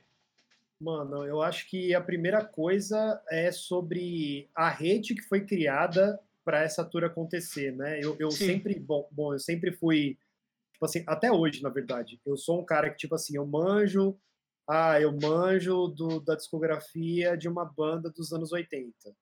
Mas a importância que eu dava, a importância que eu dou para o que está acontecendo em tempo real, é, é, uma coisa natural minha, assim, é muito maior. Então eu, eu pirava em querer saber o que, que os moleques estavam fazendo no Rio, que, que a galera estava fazendo em Vila Velha, em Vitória, o que, que os moleques estavam fazendo no Nordeste. E, e, isso me aproximou muito do Pedro, do Leitão, da Dani do Renegades, né? Tipo, do, da galera de Salvador, assim. Uhum. Isso, isso foi me aproximando muito dessa galera. E eu também comecei a ter, por conta disso, comecei a receber, trocar coisas por correio, né, com eles. Então, às vezes, tipo, a galera lançava um split e aí me mandava uma cópia. Então eu ficava, cara, foi bem uma realização de sonho mesmo de ver essas pessoas ali quase, quase não, num outro Brasil, assim, saca? Sim. É, fazendo as paradas acontecer. Cara, foi e, e, e assim cada cidade com sua identidade, assim, sabe? Que é uma outra parada muito doida, assim que, beleza, a gente tá falando de Nordeste, mas, cara, Salvador, a cena é de um jeito, na, era também, né, na época. Uhum. A cena era de um jeito, tinha uma estrutura X, Aracaju tinha outra, e Mossoró tinha outra, Fortaleza tinha outra, mas, assim, eu acho que, nossa, foi tão maluco, sabe? É, sei lá, tipo, de repente, um belo dia, a gente estava rodando o Nordeste mesmo, sabe? Sim. A gente pulou duas capitais, basicamente, e fez todas as outras, assim, calculou um tempo para a gente realmente ficar de férias, saca? Ou, ou então tacar o foda-se pro emprego que a gente tinha na época, que foi meu caso. E, e, foi assim, foi realizador, assim, saca? Tipo, eu não, não teria conhecido. Posso falar conhecer o Nordeste, né? Porque é muito prepotente. Uhum. Mas eu não teria ido para vários desses lugares se não fosse por conta disso, assim, sabe? Então, foi, foi, a, foi realmente ver que aquela rede do, do, do, do underground, assim, né, do do it yourself e tal, cara, ela, ela existia real, assim, sabe? E eu tenho muito, até hoje eu tenho muito carinho, né, por essas conexões, assim, né? E foi muito foda, foi muito foda, os shows todos foda, tudo incrível. Esse show de Recife, esse rolê de Recife que você citou nem foi um show, na verdade. Os moleques que quiseram no dia seguinte, assim, antes da a gente ia passar uns dias em Recife, né? Uhum. E os moleques falaram: ah, vamos colocar todo mundo dentro de um estúdio. E aí a gente toca tal, mano. E foi uma zona, assim, um calor absurdo. Eu lembro que o moleque, o moleque que tocava numa das bandas se empolgou muito, quebrou a guitarra no chão, Caralho. assim, o bagulho meio que ficou bem, assim. A gente falou, caralho, punk, mano. Os moleques são punk, mano. Foi muito, foi muito, foi muito animal. Foi muito animal. Sabe? Eu lembro que eu vi o vídeo, era um vídeo curtinho, assim. Aí eu lembro todo mundo quase pelado no rolê, vocês tocando. É, caralho, mano. Salvador... Que que é isso, velho? Isso, isso no Nordeste, assim, é, acho, acho que de certa forma, eu não sei exatamente porquê. É, eu acho que uhum. uma pessoa do Nordeste vai saber dizer isso muito melhor, assim. Mas, cara, a galera tem tão menos rabo preso, ou talvez, minto, talvez vou dizer uma outra coisa. A galera tava tão envolvida politicamente na coisa, sabe? No sentido de, cara, Salvador a gente tocou no festival queer, e tinha a galera pelada, uhum. e a galera se pegando, e teve tipo umas trocas de bate-papo intensa com uma galera que, que era do rolê mesmo, é, e acadêmico, tal, a galera queer, e, e, mano, umas coisas assim. Ninguém, tipo assim, ninguém tinha medo de ficar pelado no show, sabe? Ninguém Sim. tinha medo de como os outros vão, vão sabe, o que, que os outros vão pensar. Que vários, vários comportamentos que, por conta da, da cartilha que a gente tem, que a gente também ajudou a desenvolver em São Paulo, não dava para a gente simular aquela mesma. aquela mesma. É, sei lá, aquele, aquele mesmo punk, sabe? É, uma, é um bagulho muito deles. Né? É, um é muito único, muito, né? É muito único, é muito único. Muito. É muito único. Muito. Chopô, Mas foi animal. Vai.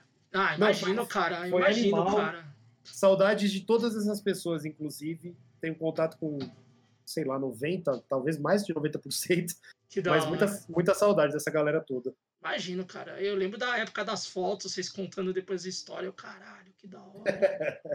Nossa, total.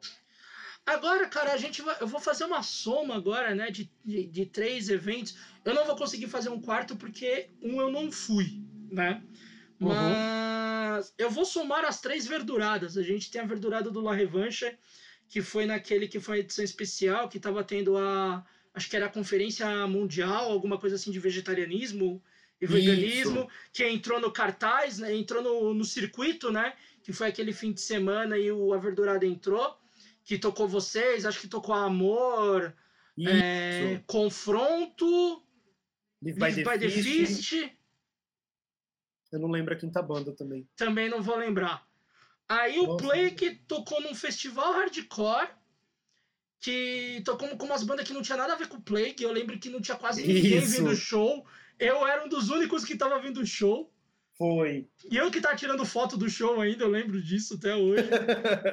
Caralho. E o Nerds, cara, que foi uma catarse total, porque tava um monte de gente que era tudo amigo na época. Alguns agora voltaram a ser amigos. Eu com o Lázaro, por exemplo, a gente tinha tretado, depois de muito tempo a gente voltou a trocar ideia. E na época tava todo mundo no- na, na frente do palco e tinha o Foca com o vestido lá, que tem a clássica foto dele pulando que ele já contou Pulando. aqui também.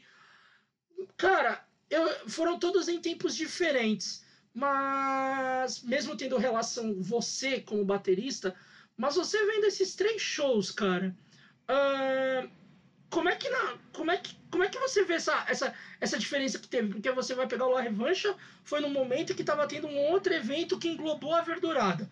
O Plague Rage já era uma banda que não tinha talvez muito a ver com rolê, e por isso que não teve um público. E o Nerds foi uma junção de vários amigos estando ali junto com a banda.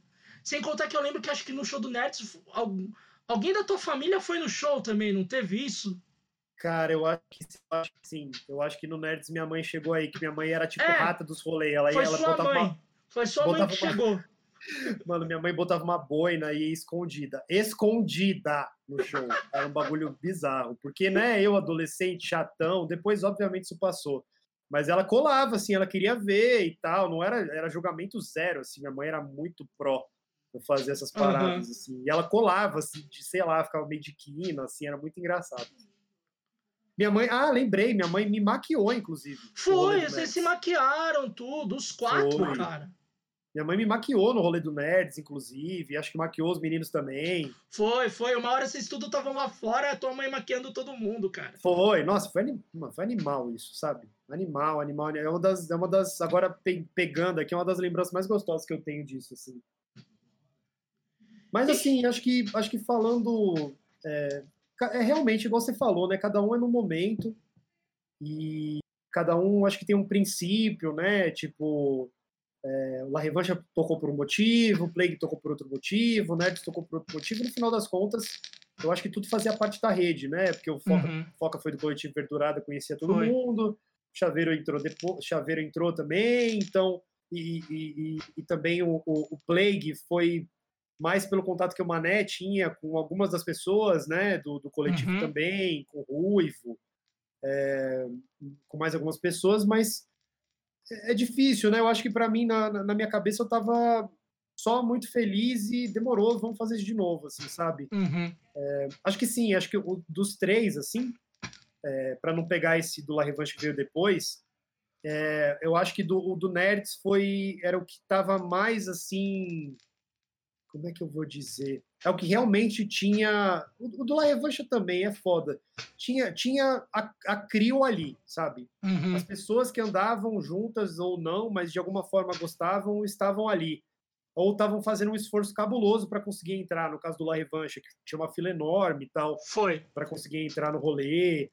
É, é difícil, eu acho que eu estava muito, sei lá, muito realizado, assim, sabe? Eu, era um festival que eu dava muito valor, assim, por N motivos, né? E eu via como Uhum. uma inspiração mesmo. Era meio que um ambiente que, tipo, mesmo a gente indo para Poá, indo para Carapicuíba, fazer o rolê na Zona Leste, né? Tipo, em Sapopemba, era meio que o ponto de encontro de todo mundo, caso, né, a gente não, a galera não conseguisse se ver nesses outros rolês por conta da Uhum. distância, né? Sim. Então era, foi, não sei, mano, acho que falando de um jeito bem simples foi muito importante para mim, sabe? De Uhum. de estar podendo fazer parte, né? Não fazer fazer parte eu fazia, né? Mas Sim. de de estar tocando, de ter essa questão de ah, a gente vai colocar sua banda, tal. Acho que era era era muito emblemático, saca? Uhum. E e assim, nossa, que isso, foi a partir disso também que a rede se abriu também, que eu fui conhecer a galera do coletivo mesmo, né? E foi meio que uma coisa de cada vez, uma coisa puxou a outra, tal. Mas mas acho que é isso, acho que era, mano, nossa, orgulhoso, emocionado, tudo junto. Foda demais. Antes da gente sair do, do, do Nerds e pro Ideocrime, Eu vou começar, já teve umas. A gente abriu, como vocês estão vendo nas últimas edições, a gente sempre, quando vai gravar, vamos abrir uma caixa ali de perguntas. Vocês mandam as perguntas para quem vai ser entrevistado e a gente vai fazendo essa interação doida aí. O primeiro não é uma pergunta, foi o Leomar que mandou e ele falou assim: não é pergunta, só queria falar que eu amo Chopinho. Brasil, beijo, escateira, te amo. Agora eu vou começar com as perguntas mesmo. É que eu queria já entrar dele antes, que o dele não Arrasou. era pergunta. Não, maravilha. Beijo, maravilhoso. Agora a primeira pergunta, que é do Capão. Uh, ele perguntou o seguinte, que em 2010, que tava rolando uma macismo, umas treta tal, dos punk stray edge com punk do metal, com os anti-punk, com essa galera toda nessa mistura. E que ele falou que lembrava que você tinha dado uma desanimada da cena. E uhum. o que que uhum. fez você voltar para esse cenário pós essa desanimada aí? O Capão, inclusive, me ajudou muito é, a voltar, ou, ou talvez em ver alguma coisa, porque assim, cara, contextualizando esse lance, né? Tipo, a gente veio de qualquer maneira, né, tudo que estava ali englobado no nosso pacote, de todas as bandas, tinha uma relação muito direta com o punk, né? Sim. Seja, seja Straight Edge ou não e tal. E lá para 2008, não foi antes até, mas acho que pega aí quase 2007, 2008, começou a rolar uma, um revival assim desse, desse contexto Youth Crew. Só que Sim. se fosse só esse contexto e bandas que eu gosto ou que eu desgosto, tava tudo bem. Tava ok, né? É, deixa todo mundo fazer o que quiser e tal. Mas nessa mesma época, que foi a época que eu comecei a conhecer a galera de Carapicuíba, né, que os moleques começaram a, a fazer parte desse rolê, teve, teve um show que colaram os caras do ABC, que era, mano, uns caras completamente assim, que já tinha uma mentalidade completamente pro-life, sabe? Uhum. E os caras tudo professor de Muay Thai, rolou uma treta, os moleques apanharam na cara, era pra eu e o Foca ter apanhado, sabe? Os caras, tipo, cristão. Mano, então assim, na hora que apareceu essa porra, sabe? Esses caras que eu nunca tinha ouvido falar na minha vida. E de repente os caras aparecem, tipo, com o intuito de causar, porque os caras acreditam num bagulho completamente conservador, assim. Putz, uhum. aquilo foi muito escroto, sabe? para mim, assim. Porque, Sim. de repente, o, o, pouco de cenário que a gente tinha, tava conseguindo ali, né, colocar na nossa identidade pessoal como algo que a gente se sentia seguro, de certa forma, e que a gente podia dialogar, uhum. de repente era um, poderia simplesmente não, não ter mais isso, sabe? Sim. E eu acho que isso me pegou demais. É, eu tive um projeto com o Capão também, na época eu era Edge e tal. Eu tive um uhum. projeto bem de música instrumental com ele, a gente já estava ouvindo outras coisas. Ele colava na minha casa e eu acho que ele me resgatou bastante a, nessa lógica de continuar sendo político, independente de onde fosse tocar, o que fosse tocar. Sim. E eu não sei se ele lembrou de alguma situação específica, assim, mas eu acho que é, teve uma outra coisa também que veio junto disso, que é, e aí é uma postura pessoal, não tem nem a ver diretamente com a cena. Uhum. Como a coisa foi se subdividindo, Sim. Cada, ambi cada ambiente que eu tava reclamava de pessoas que estavam no, no ambiente do lado. Uhum. Então, tipo assim, o Nerds não queria tocar num show que tinha Strong por causa disso, disso, disso.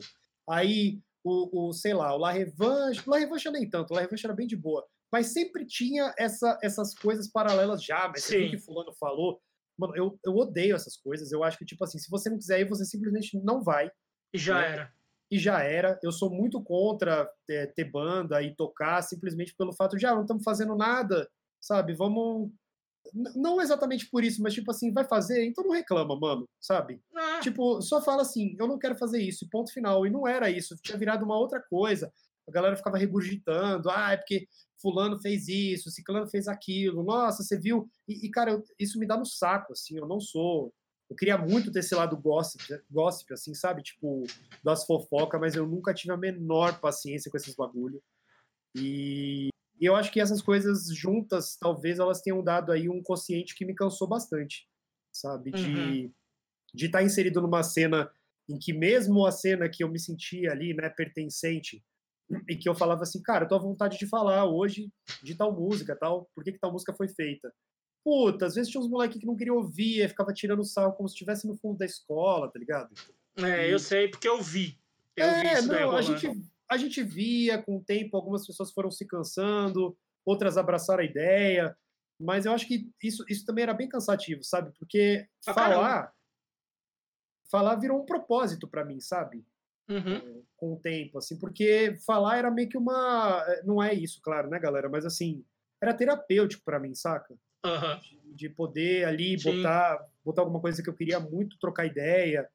E, e putz, aí você tá num ambiente, cara, que putz, você já saiu da escola, já não tá no seu trampo, já não tá, na, sabe, trocando ideia com sua família, é, conservadora, tá ligado? E aí, de repente, você tá num ambiente que é um ambiente que você pode se sentir seguro e tem esse monte de merda acontecendo, puta, aí eu me cansei mesmo, cara. Aí eu teve uma, teve uma fase que eu fiquei bem, assim, tipo, deixa quieto, não preciso sair de casa não, sabe? deixa eu ficar aqui mesmo. Eu, eu concordo com você, cara, porque. É lógico, as nossas, as nossas experiências vão ser parecidas porque a gente viveu no mesmo ambiente. Mas a gente tem algumas coisas diferentes. Eu deixei de ir, e eu vou falar bem aberto, cara. Eu não tô nem aí, foda-se, sempre fui assim mesmo. Por isso que um monte de gente não gostava de mim porque eu ficava falando as coisas na cara. Uhum. Mas eu parei de ir na verdurada depois que eu vi uma situação dentro da verdurada que eu achei completamente escrota e eu nunca mais fui e eu realmente nunca mais fui. Tanto que você falou que vocês tocaram com ratos e eu não fui, cara. Eu sabia do Uhum. show, mas eu não fui. Quando eu vi num, num, num evento como verdurada, que uma pessoa que estava na verdurada foi meio que fazer o cara ir pro lado de fora pra apanhar de 10 pessoas. Putz, Eu já, vejo, eu já vejo que é um treco escroto. E, eu, e até hoje eu tenho isso na minha, na minha mente, porque eu lembro que foi, foi na verdurada ali no, na Consolação, quando o- o Cinder veio tocar de novo aqui no Brasil. E ia ter os caras tocando o disco do Sub na época. E tinha um conhecido que, que era de Pernambuco que tinha vindo para São Paulo, tava ficando na minha casa, eu levei o cara pro Verdurada e eu fui embora e deixei o cara lá curtindo. Porque eu não queria ficar mais lá dentro. Porque eu lembro até hoje, Chupô, eu tinha comprado um EPzinho daquele, o lá Marco de Martucci, que é a banda Sei, da amo. Itália lá, Da Itália. da Itália. Eu comprei do Boca, do, da Pecúlia, né? O Boca do Ratos. Comprei, Aham. troquei uma ideia com ele. Aí, na época, a namorada desse menino que aconteceu essa fita chegou pra mim e falou: Ferraz, estão pegando, vão pegar ele lá fora de porrada. Me ajuda, pelo amor de Deus. Eu saí. Na hora que eu saí, eu já tava vendo a cena acontecer. Veio um outro conhecido nosso que acabou entrando na frente dos caras e os caras pararam. Porque tinham seis caras maluco com skate na mão pra bater nesse moleque. Sendo Uhum. que deveria ser resolvido na conversa. E dois dos caras desse, dessa galerinha aí que tava na treta começaram a me intimar. E eu lembro que tinha, tinha uma pessoa do meu lado.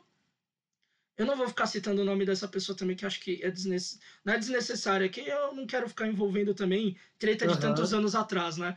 Mas o cara que tá do meu lado olhava pra minha cara em choque e ele falava: O que foi Ferraz que você fez? Eu falei: Eu sei lá. E os malucos me intimando, tudo. E eu lembro que naquele dia tinha uma menina que tinha chegado depois, não tinha, acho que ingresso. Eu falei assim, ó, você quer comprar minha pulseira? Porque tinha pulseira. A gente Aham. arranca aqui, você cola no teu braço e entra.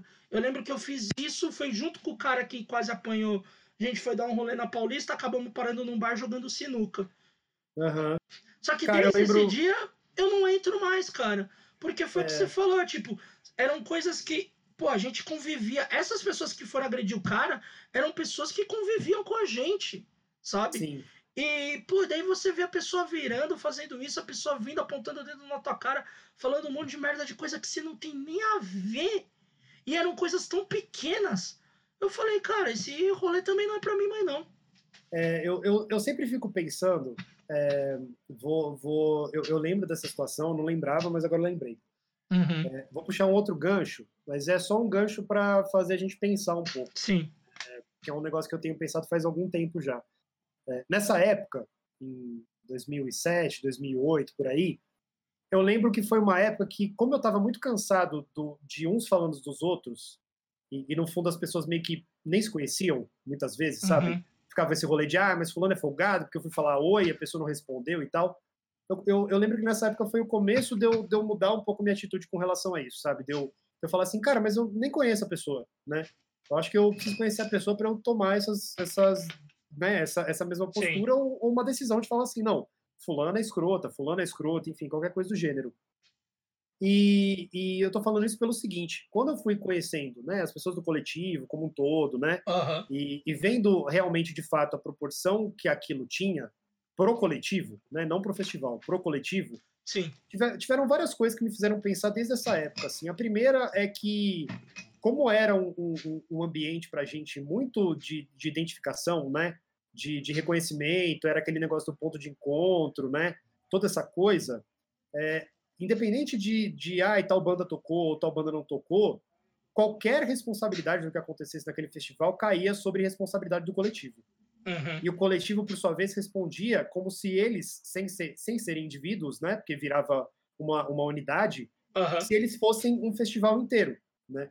Então, isso, isso me pega até hoje, assim, na verdade, porque isso me faz ver que várias situações, quando elas vão tomando proporções é, maiores do que a gente consegue controlar, né, vou dizer dessa forma, Uhum. mas maiores do que a gente consegue controlar, como a atitude de outras pessoas que só frequentam o festival, é, é muito, é muito delicado, porque de repente acontece isso. Tem situações que acontecem num festival, que teoricamente não tem nada que se comunica com o festival nessa Sim. atitude do que rolou, Nada. mas de repente o festival em si, independente dele estar da porta para dentro ou da porta para fora, ele é responsável e ele precisa obrigatoriamente se responsabilizar pelo que está acontecendo. Uhum. E, e eu acho isso muito complicado, sabe? Porque é, a partir do momento que é um coletivo e eu fui conhecendo as pessoas, eu sabia que cada pessoa era responsável por uma função muito complicada. né? Sim. Então, assim, por exemplo, Dedé, né? Cara, o Dedé está envolvido com arte, é historiador, tem todas essas questões, mas é um cara que estava focado na parte de conteúdo do evento. Uhum. Como que eu vou pegar e vou falar que o André, que não tem contato com essa galera, que não tem contato com esse acontecimento, é um responsável por um acontecimento? Uhum. E, e isso me pega muito, e, e também porque, né, puxando aquela situação dos pro-life, o caralho a quatro, eu lembro que na época, né, antes de eu tentar repaginar esse pensamento, eu lembro que uma das reações imediatas que eu tive no, no dia dessa treta foi ficar muito puto, né, porque eu lembro, tipo assim, Uhum. cara, sei lá, já tava dentro do Forest Trade né, eu já tava em contato com várias pessoas ali que eram mais velhas desse rolê, e eu lembro que eu fiquei muito puto, que eu falava assim, caralho, essas pessoas não vão falar nada sobre isso, tá ligado? Não tem ninguém aqui para defender a gente. Não tem ninguém aqui, tipo assim, ninguém tá nem aí. E eu fiquei muito puto, assim, saca? Uhum. Muitos anos se passaram, e quando eu já tava tocando no futuro, a gente foi tocar em Brasília, eu sentei do lado do Pedro no avião, e eu contei essa história pro Pedro. Falei, cara, nessa época aconteceu isso, isso e isso, apareceu esses pro-life, sei lá de que canto do ABC, e os caras bateram na gente, eu fiquei muito puto porque vocês não fizeram nada. E, e assim, primeiro, eles não estavam no show, tá? Eu queria que eles Sim. que eles, que eles, que eles é, resolvessem um problema que, a princípio, eles não eram. hum, Assim, eles, eles não têm nada a ver com esse problema. Uhum. E eu lembro até hoje que o Pedro virou para mim e falou assim: mano, eu nem sabia que isso tinha acontecido. Então, é, eu fiquei pensando muito nisso, que eu falei assim: caralho, né? A gente era muito egocêntrico, né? Uhum. De certa forma. Porque eu não tô falando que. Não tô passando pano porque os pro-life foram fazer o que eles queriam fazer, sabe? Sim, sim, sim, claro. foda-se esses caras, pau no cu desses caras. Só que, ao mesmo tempo, tipo assim, porque eu tô tomando uma atitude, ou eu tô falando uma coisa no show, eu preciso responsabilizar todo mundo que tá na minha volta como, como é, vítima ou algoz, sabe? Então, é, é, eu entendo, eu não, não rebato essas, é, essas questões em relação ao festival, quem tocou, quem deixou de tocar, quais são Uhum. os motivos, quais são as tretas, eu não rebato, as coisas aconteceram, elas estão na nossa história, mas eu tenho, eu confesso que até hoje eu tenho um, um cuidado dobrado quando eu coloco o coletivo Verdurada como responsável de uma atitude que eles não fazem parte. Né? Sim, eu, eu, E- eu e- acho que é assim, Chupô, só pra. Eu, eu concordo contigo, é que eu disse dessa situação porque eu tava lá e eu vi gente do coletivo olhando, entendeu? É, e tinha e gente do nada coletivo foi olhando. feito. Então, Sim. assim, pra. Lógico, eu sei que num todo, pô, você tá organizando um fest, tem um monte de problema que rola no bagulho. Aham. Quando a gente organizava show, a gente já tinha um monte de problema. Imagina organizar um fest pra mil pessoas. Nossa, total, Tipo, total. Total. Eu entendo e eu concordo contigo plenamente. Tipo, pô, que nem que você contou a história pro Pedro, o Pedro falou, porra, eu nem sabia. E de fato, tem um monte de história que a galera nem fica sabendo, eu sabia anos depois. Mas o Tem que eu fiquei que mais. sabe, né? E tem gente tá que lá sabe. e Sim. Mas o foda é aquele, eu vi pessoas do coletivo olhando e não fazendo nada, sabe? Tipo, Uhum. absolutamente nada. E a Uhum. pessoa tava ali dentro, a pessoa foi ali fora, meio que quase um semi-à-força, e Uhum. aconteceu o que aconteceu. Não, eu vou falar, ah, eu não posso culpar os caras por todas as tretas, não. Mas por isso eu acho que foi um erro sim. Mas é Sim. aquela, a gente também tá numa vida de aprendizado, tá ligado? Eu, eu meio depois de um tempo eu tô, eu tô nessas coisas parando de só ficar falando, ah, não, fez errado, fez certo, fez pipipi, popopó. Que a gente cresce, vai ficando velho e vai aprendendo, né? E, e É, começar a entender que coloca, as né? coisas possam acontecer por, por, por acontecer e a gente levar isso como um aprendizado pro resto da vida, né? É, total. Eu, eu, eu fico tentando me colocar nesse lugar, assim, sabe? Independente de concordar com a atitude de ficar parado ou não, porque, enfim, não concordo, mas é, eu, eu fico me colocando muito nesse lugar porque, por exemplo, mudei para BH, organizei show aqui, né? Uhum. Então, e- e- mas não só isso, organizei outras coisas em São Paulo e etc, né? Tudo bem, proporções muito menores e tal. Cara, eu, eu ali, se eu tivesse ali, eu não sei exatamente como eu ia agir, tá ligado? Eu sou um cara medrosão, medroso pra caralho. Talvez eu não fizesse absolutamente nada. E, e- e o meu medo é, hoje em dia, é justamente, assim, o mais importante dessa história para mim é o seguinte, independente de certo, errado, tal, porque eu acho que tem sim atitudes que poderiam ter sido tomadas, dentre várias outras coisas, mas é muito para mim hoje em dia eu falo assim, tá, eu teria feito o quê? Sabe? E eu, e eu não Uhum. sei se eu teria agido do jeito certo, eu não sei se eu teria tomado uma atitude, eu não sei se eu estaria muito cansado porque eu tinha que eu tava com um monte de coisa na cabeça e de repente eu não conhecia nenhuma daquelas pessoas que estavam ali, tipo, eu, eu, eu não faço a menor ideia, né? Então, Uhum. o, que eu fico, o que eu fico mais brisando hoje em dia, eu acho que é bem essa palavra que eu fico brisando, é, é, é o como a parada envolve responsabilidade, né, cara? Tipo, em vários aspectos, assim, né? E de repente você tinha um grupo de pessoas que precisava se preocupar com todas essas coisas para festivais de mil pessoas, 1.200, 1.500 pessoas, né? Mais organização, estadia, alimentação. Então, assim, cara, é, é um, é um bagulho. Hoje, vendo isso, sabe? É, é muito maluco na minha cabeça, assim, sabe? É, assim, at- até falando de um jeito escroto, né? Mas que eu Uhum. acho que é pontual, assim. é, mano, aquilo é só uma treta, sabe? Não, Se eu tivesse, se eu tivesse ali eu com a minha cabeça dentro do coletivo, tendo que ficar montando um palco ou organizando tipo o rango, sabe? Ou fazendo qualquer coisa do gênero, mano, talvez eu também não tivesse eu não tivesse nenhuma postura, porque eu tava preocupado com outras mil coisas que estavam acontecendo. Então, é, é só uma viagem que eu tenho, né, sobre Não, mas, mas tá bem sobre- certa, cara. Tipo, é isso mesmo que você falou, não é, não é nem um treco, tipo, meio tosco de se falar, não, mas é bem isso, tipo, você tá fazendo outro bagulho, você tá olhando ali e você fala, ah, é uma treta. O caso, aquela verdurada lá no Jabaquara que tretaram com, com o Ruivo na porta, acho que do Habibs. Sim, sim. Tem um monte de gente que nem tava sabendo o que que tava acontecendo, foi saber, tipo, quando eu fiquei sabendo, o negócio já tinha passado uma hora. Sim, mano, total. É, mas pra assim, galera, tipo, ah, uma treta, daí depois contaram tudo, você fica, caralho. É, é, eu, eu assim, eu também não vou. É, fo- é- é bem isso que você falou. Às vezes a gente está próximo, às vezes a gente tem a leitura na hora, às vezes não. Mas é, nesse caso específico, né, que você está citando, é um caso que eu não vi, mas é um caso que eu sei que aconteceu. Não tem o que falar, é escroto pra caralho, é atitude de moleque, é, paga- é pagação de gangue com motivo idiota, sabe? Tipo, não. Sabe, mano, é é bem o que você falou, eu, eu sempre fui do, do bagulho de senta e troca ideia. Eu sei que tem situações que não tem como sentar e trocar ideia sabe? Eu sei claramente disso. Mas que eu vou ser a pessoa que vai falar, que vai defender e falar assim, tenta trocar ideia, ah, eu vou, sabe? Eu, eu não gosto de treta, né? Tem gente que gosta também. Eu não gosto. Uhum. Então, treta à toa. Se é você botar um nazi pra fora do festival hardcore, assim, ou botar um nazi pra fora do show do cólera, que é um, os nazis tá entrando pra querer apavorar, dar ideia errada, Sim, e os caras arregaçam os nazis na porrada, eu acho mais que certo também. tem nada, nada para argumentar. Agora, quando, quando é umas brigas desse tamanho, sabe, que é uns motivos que, cara, no final, você nem fica sabendo por que, que a coisa aconteceu, e, e- e envolve um monte de gente que você não sabe por que, que tá junto, você não sabe por que tá fazendo aquilo. Sei lá, mano, aí eu acho que, que assim, não, não tinha nenhum motivo relevante para aquilo acontecer de fato. É, eu, eu concordo contigo.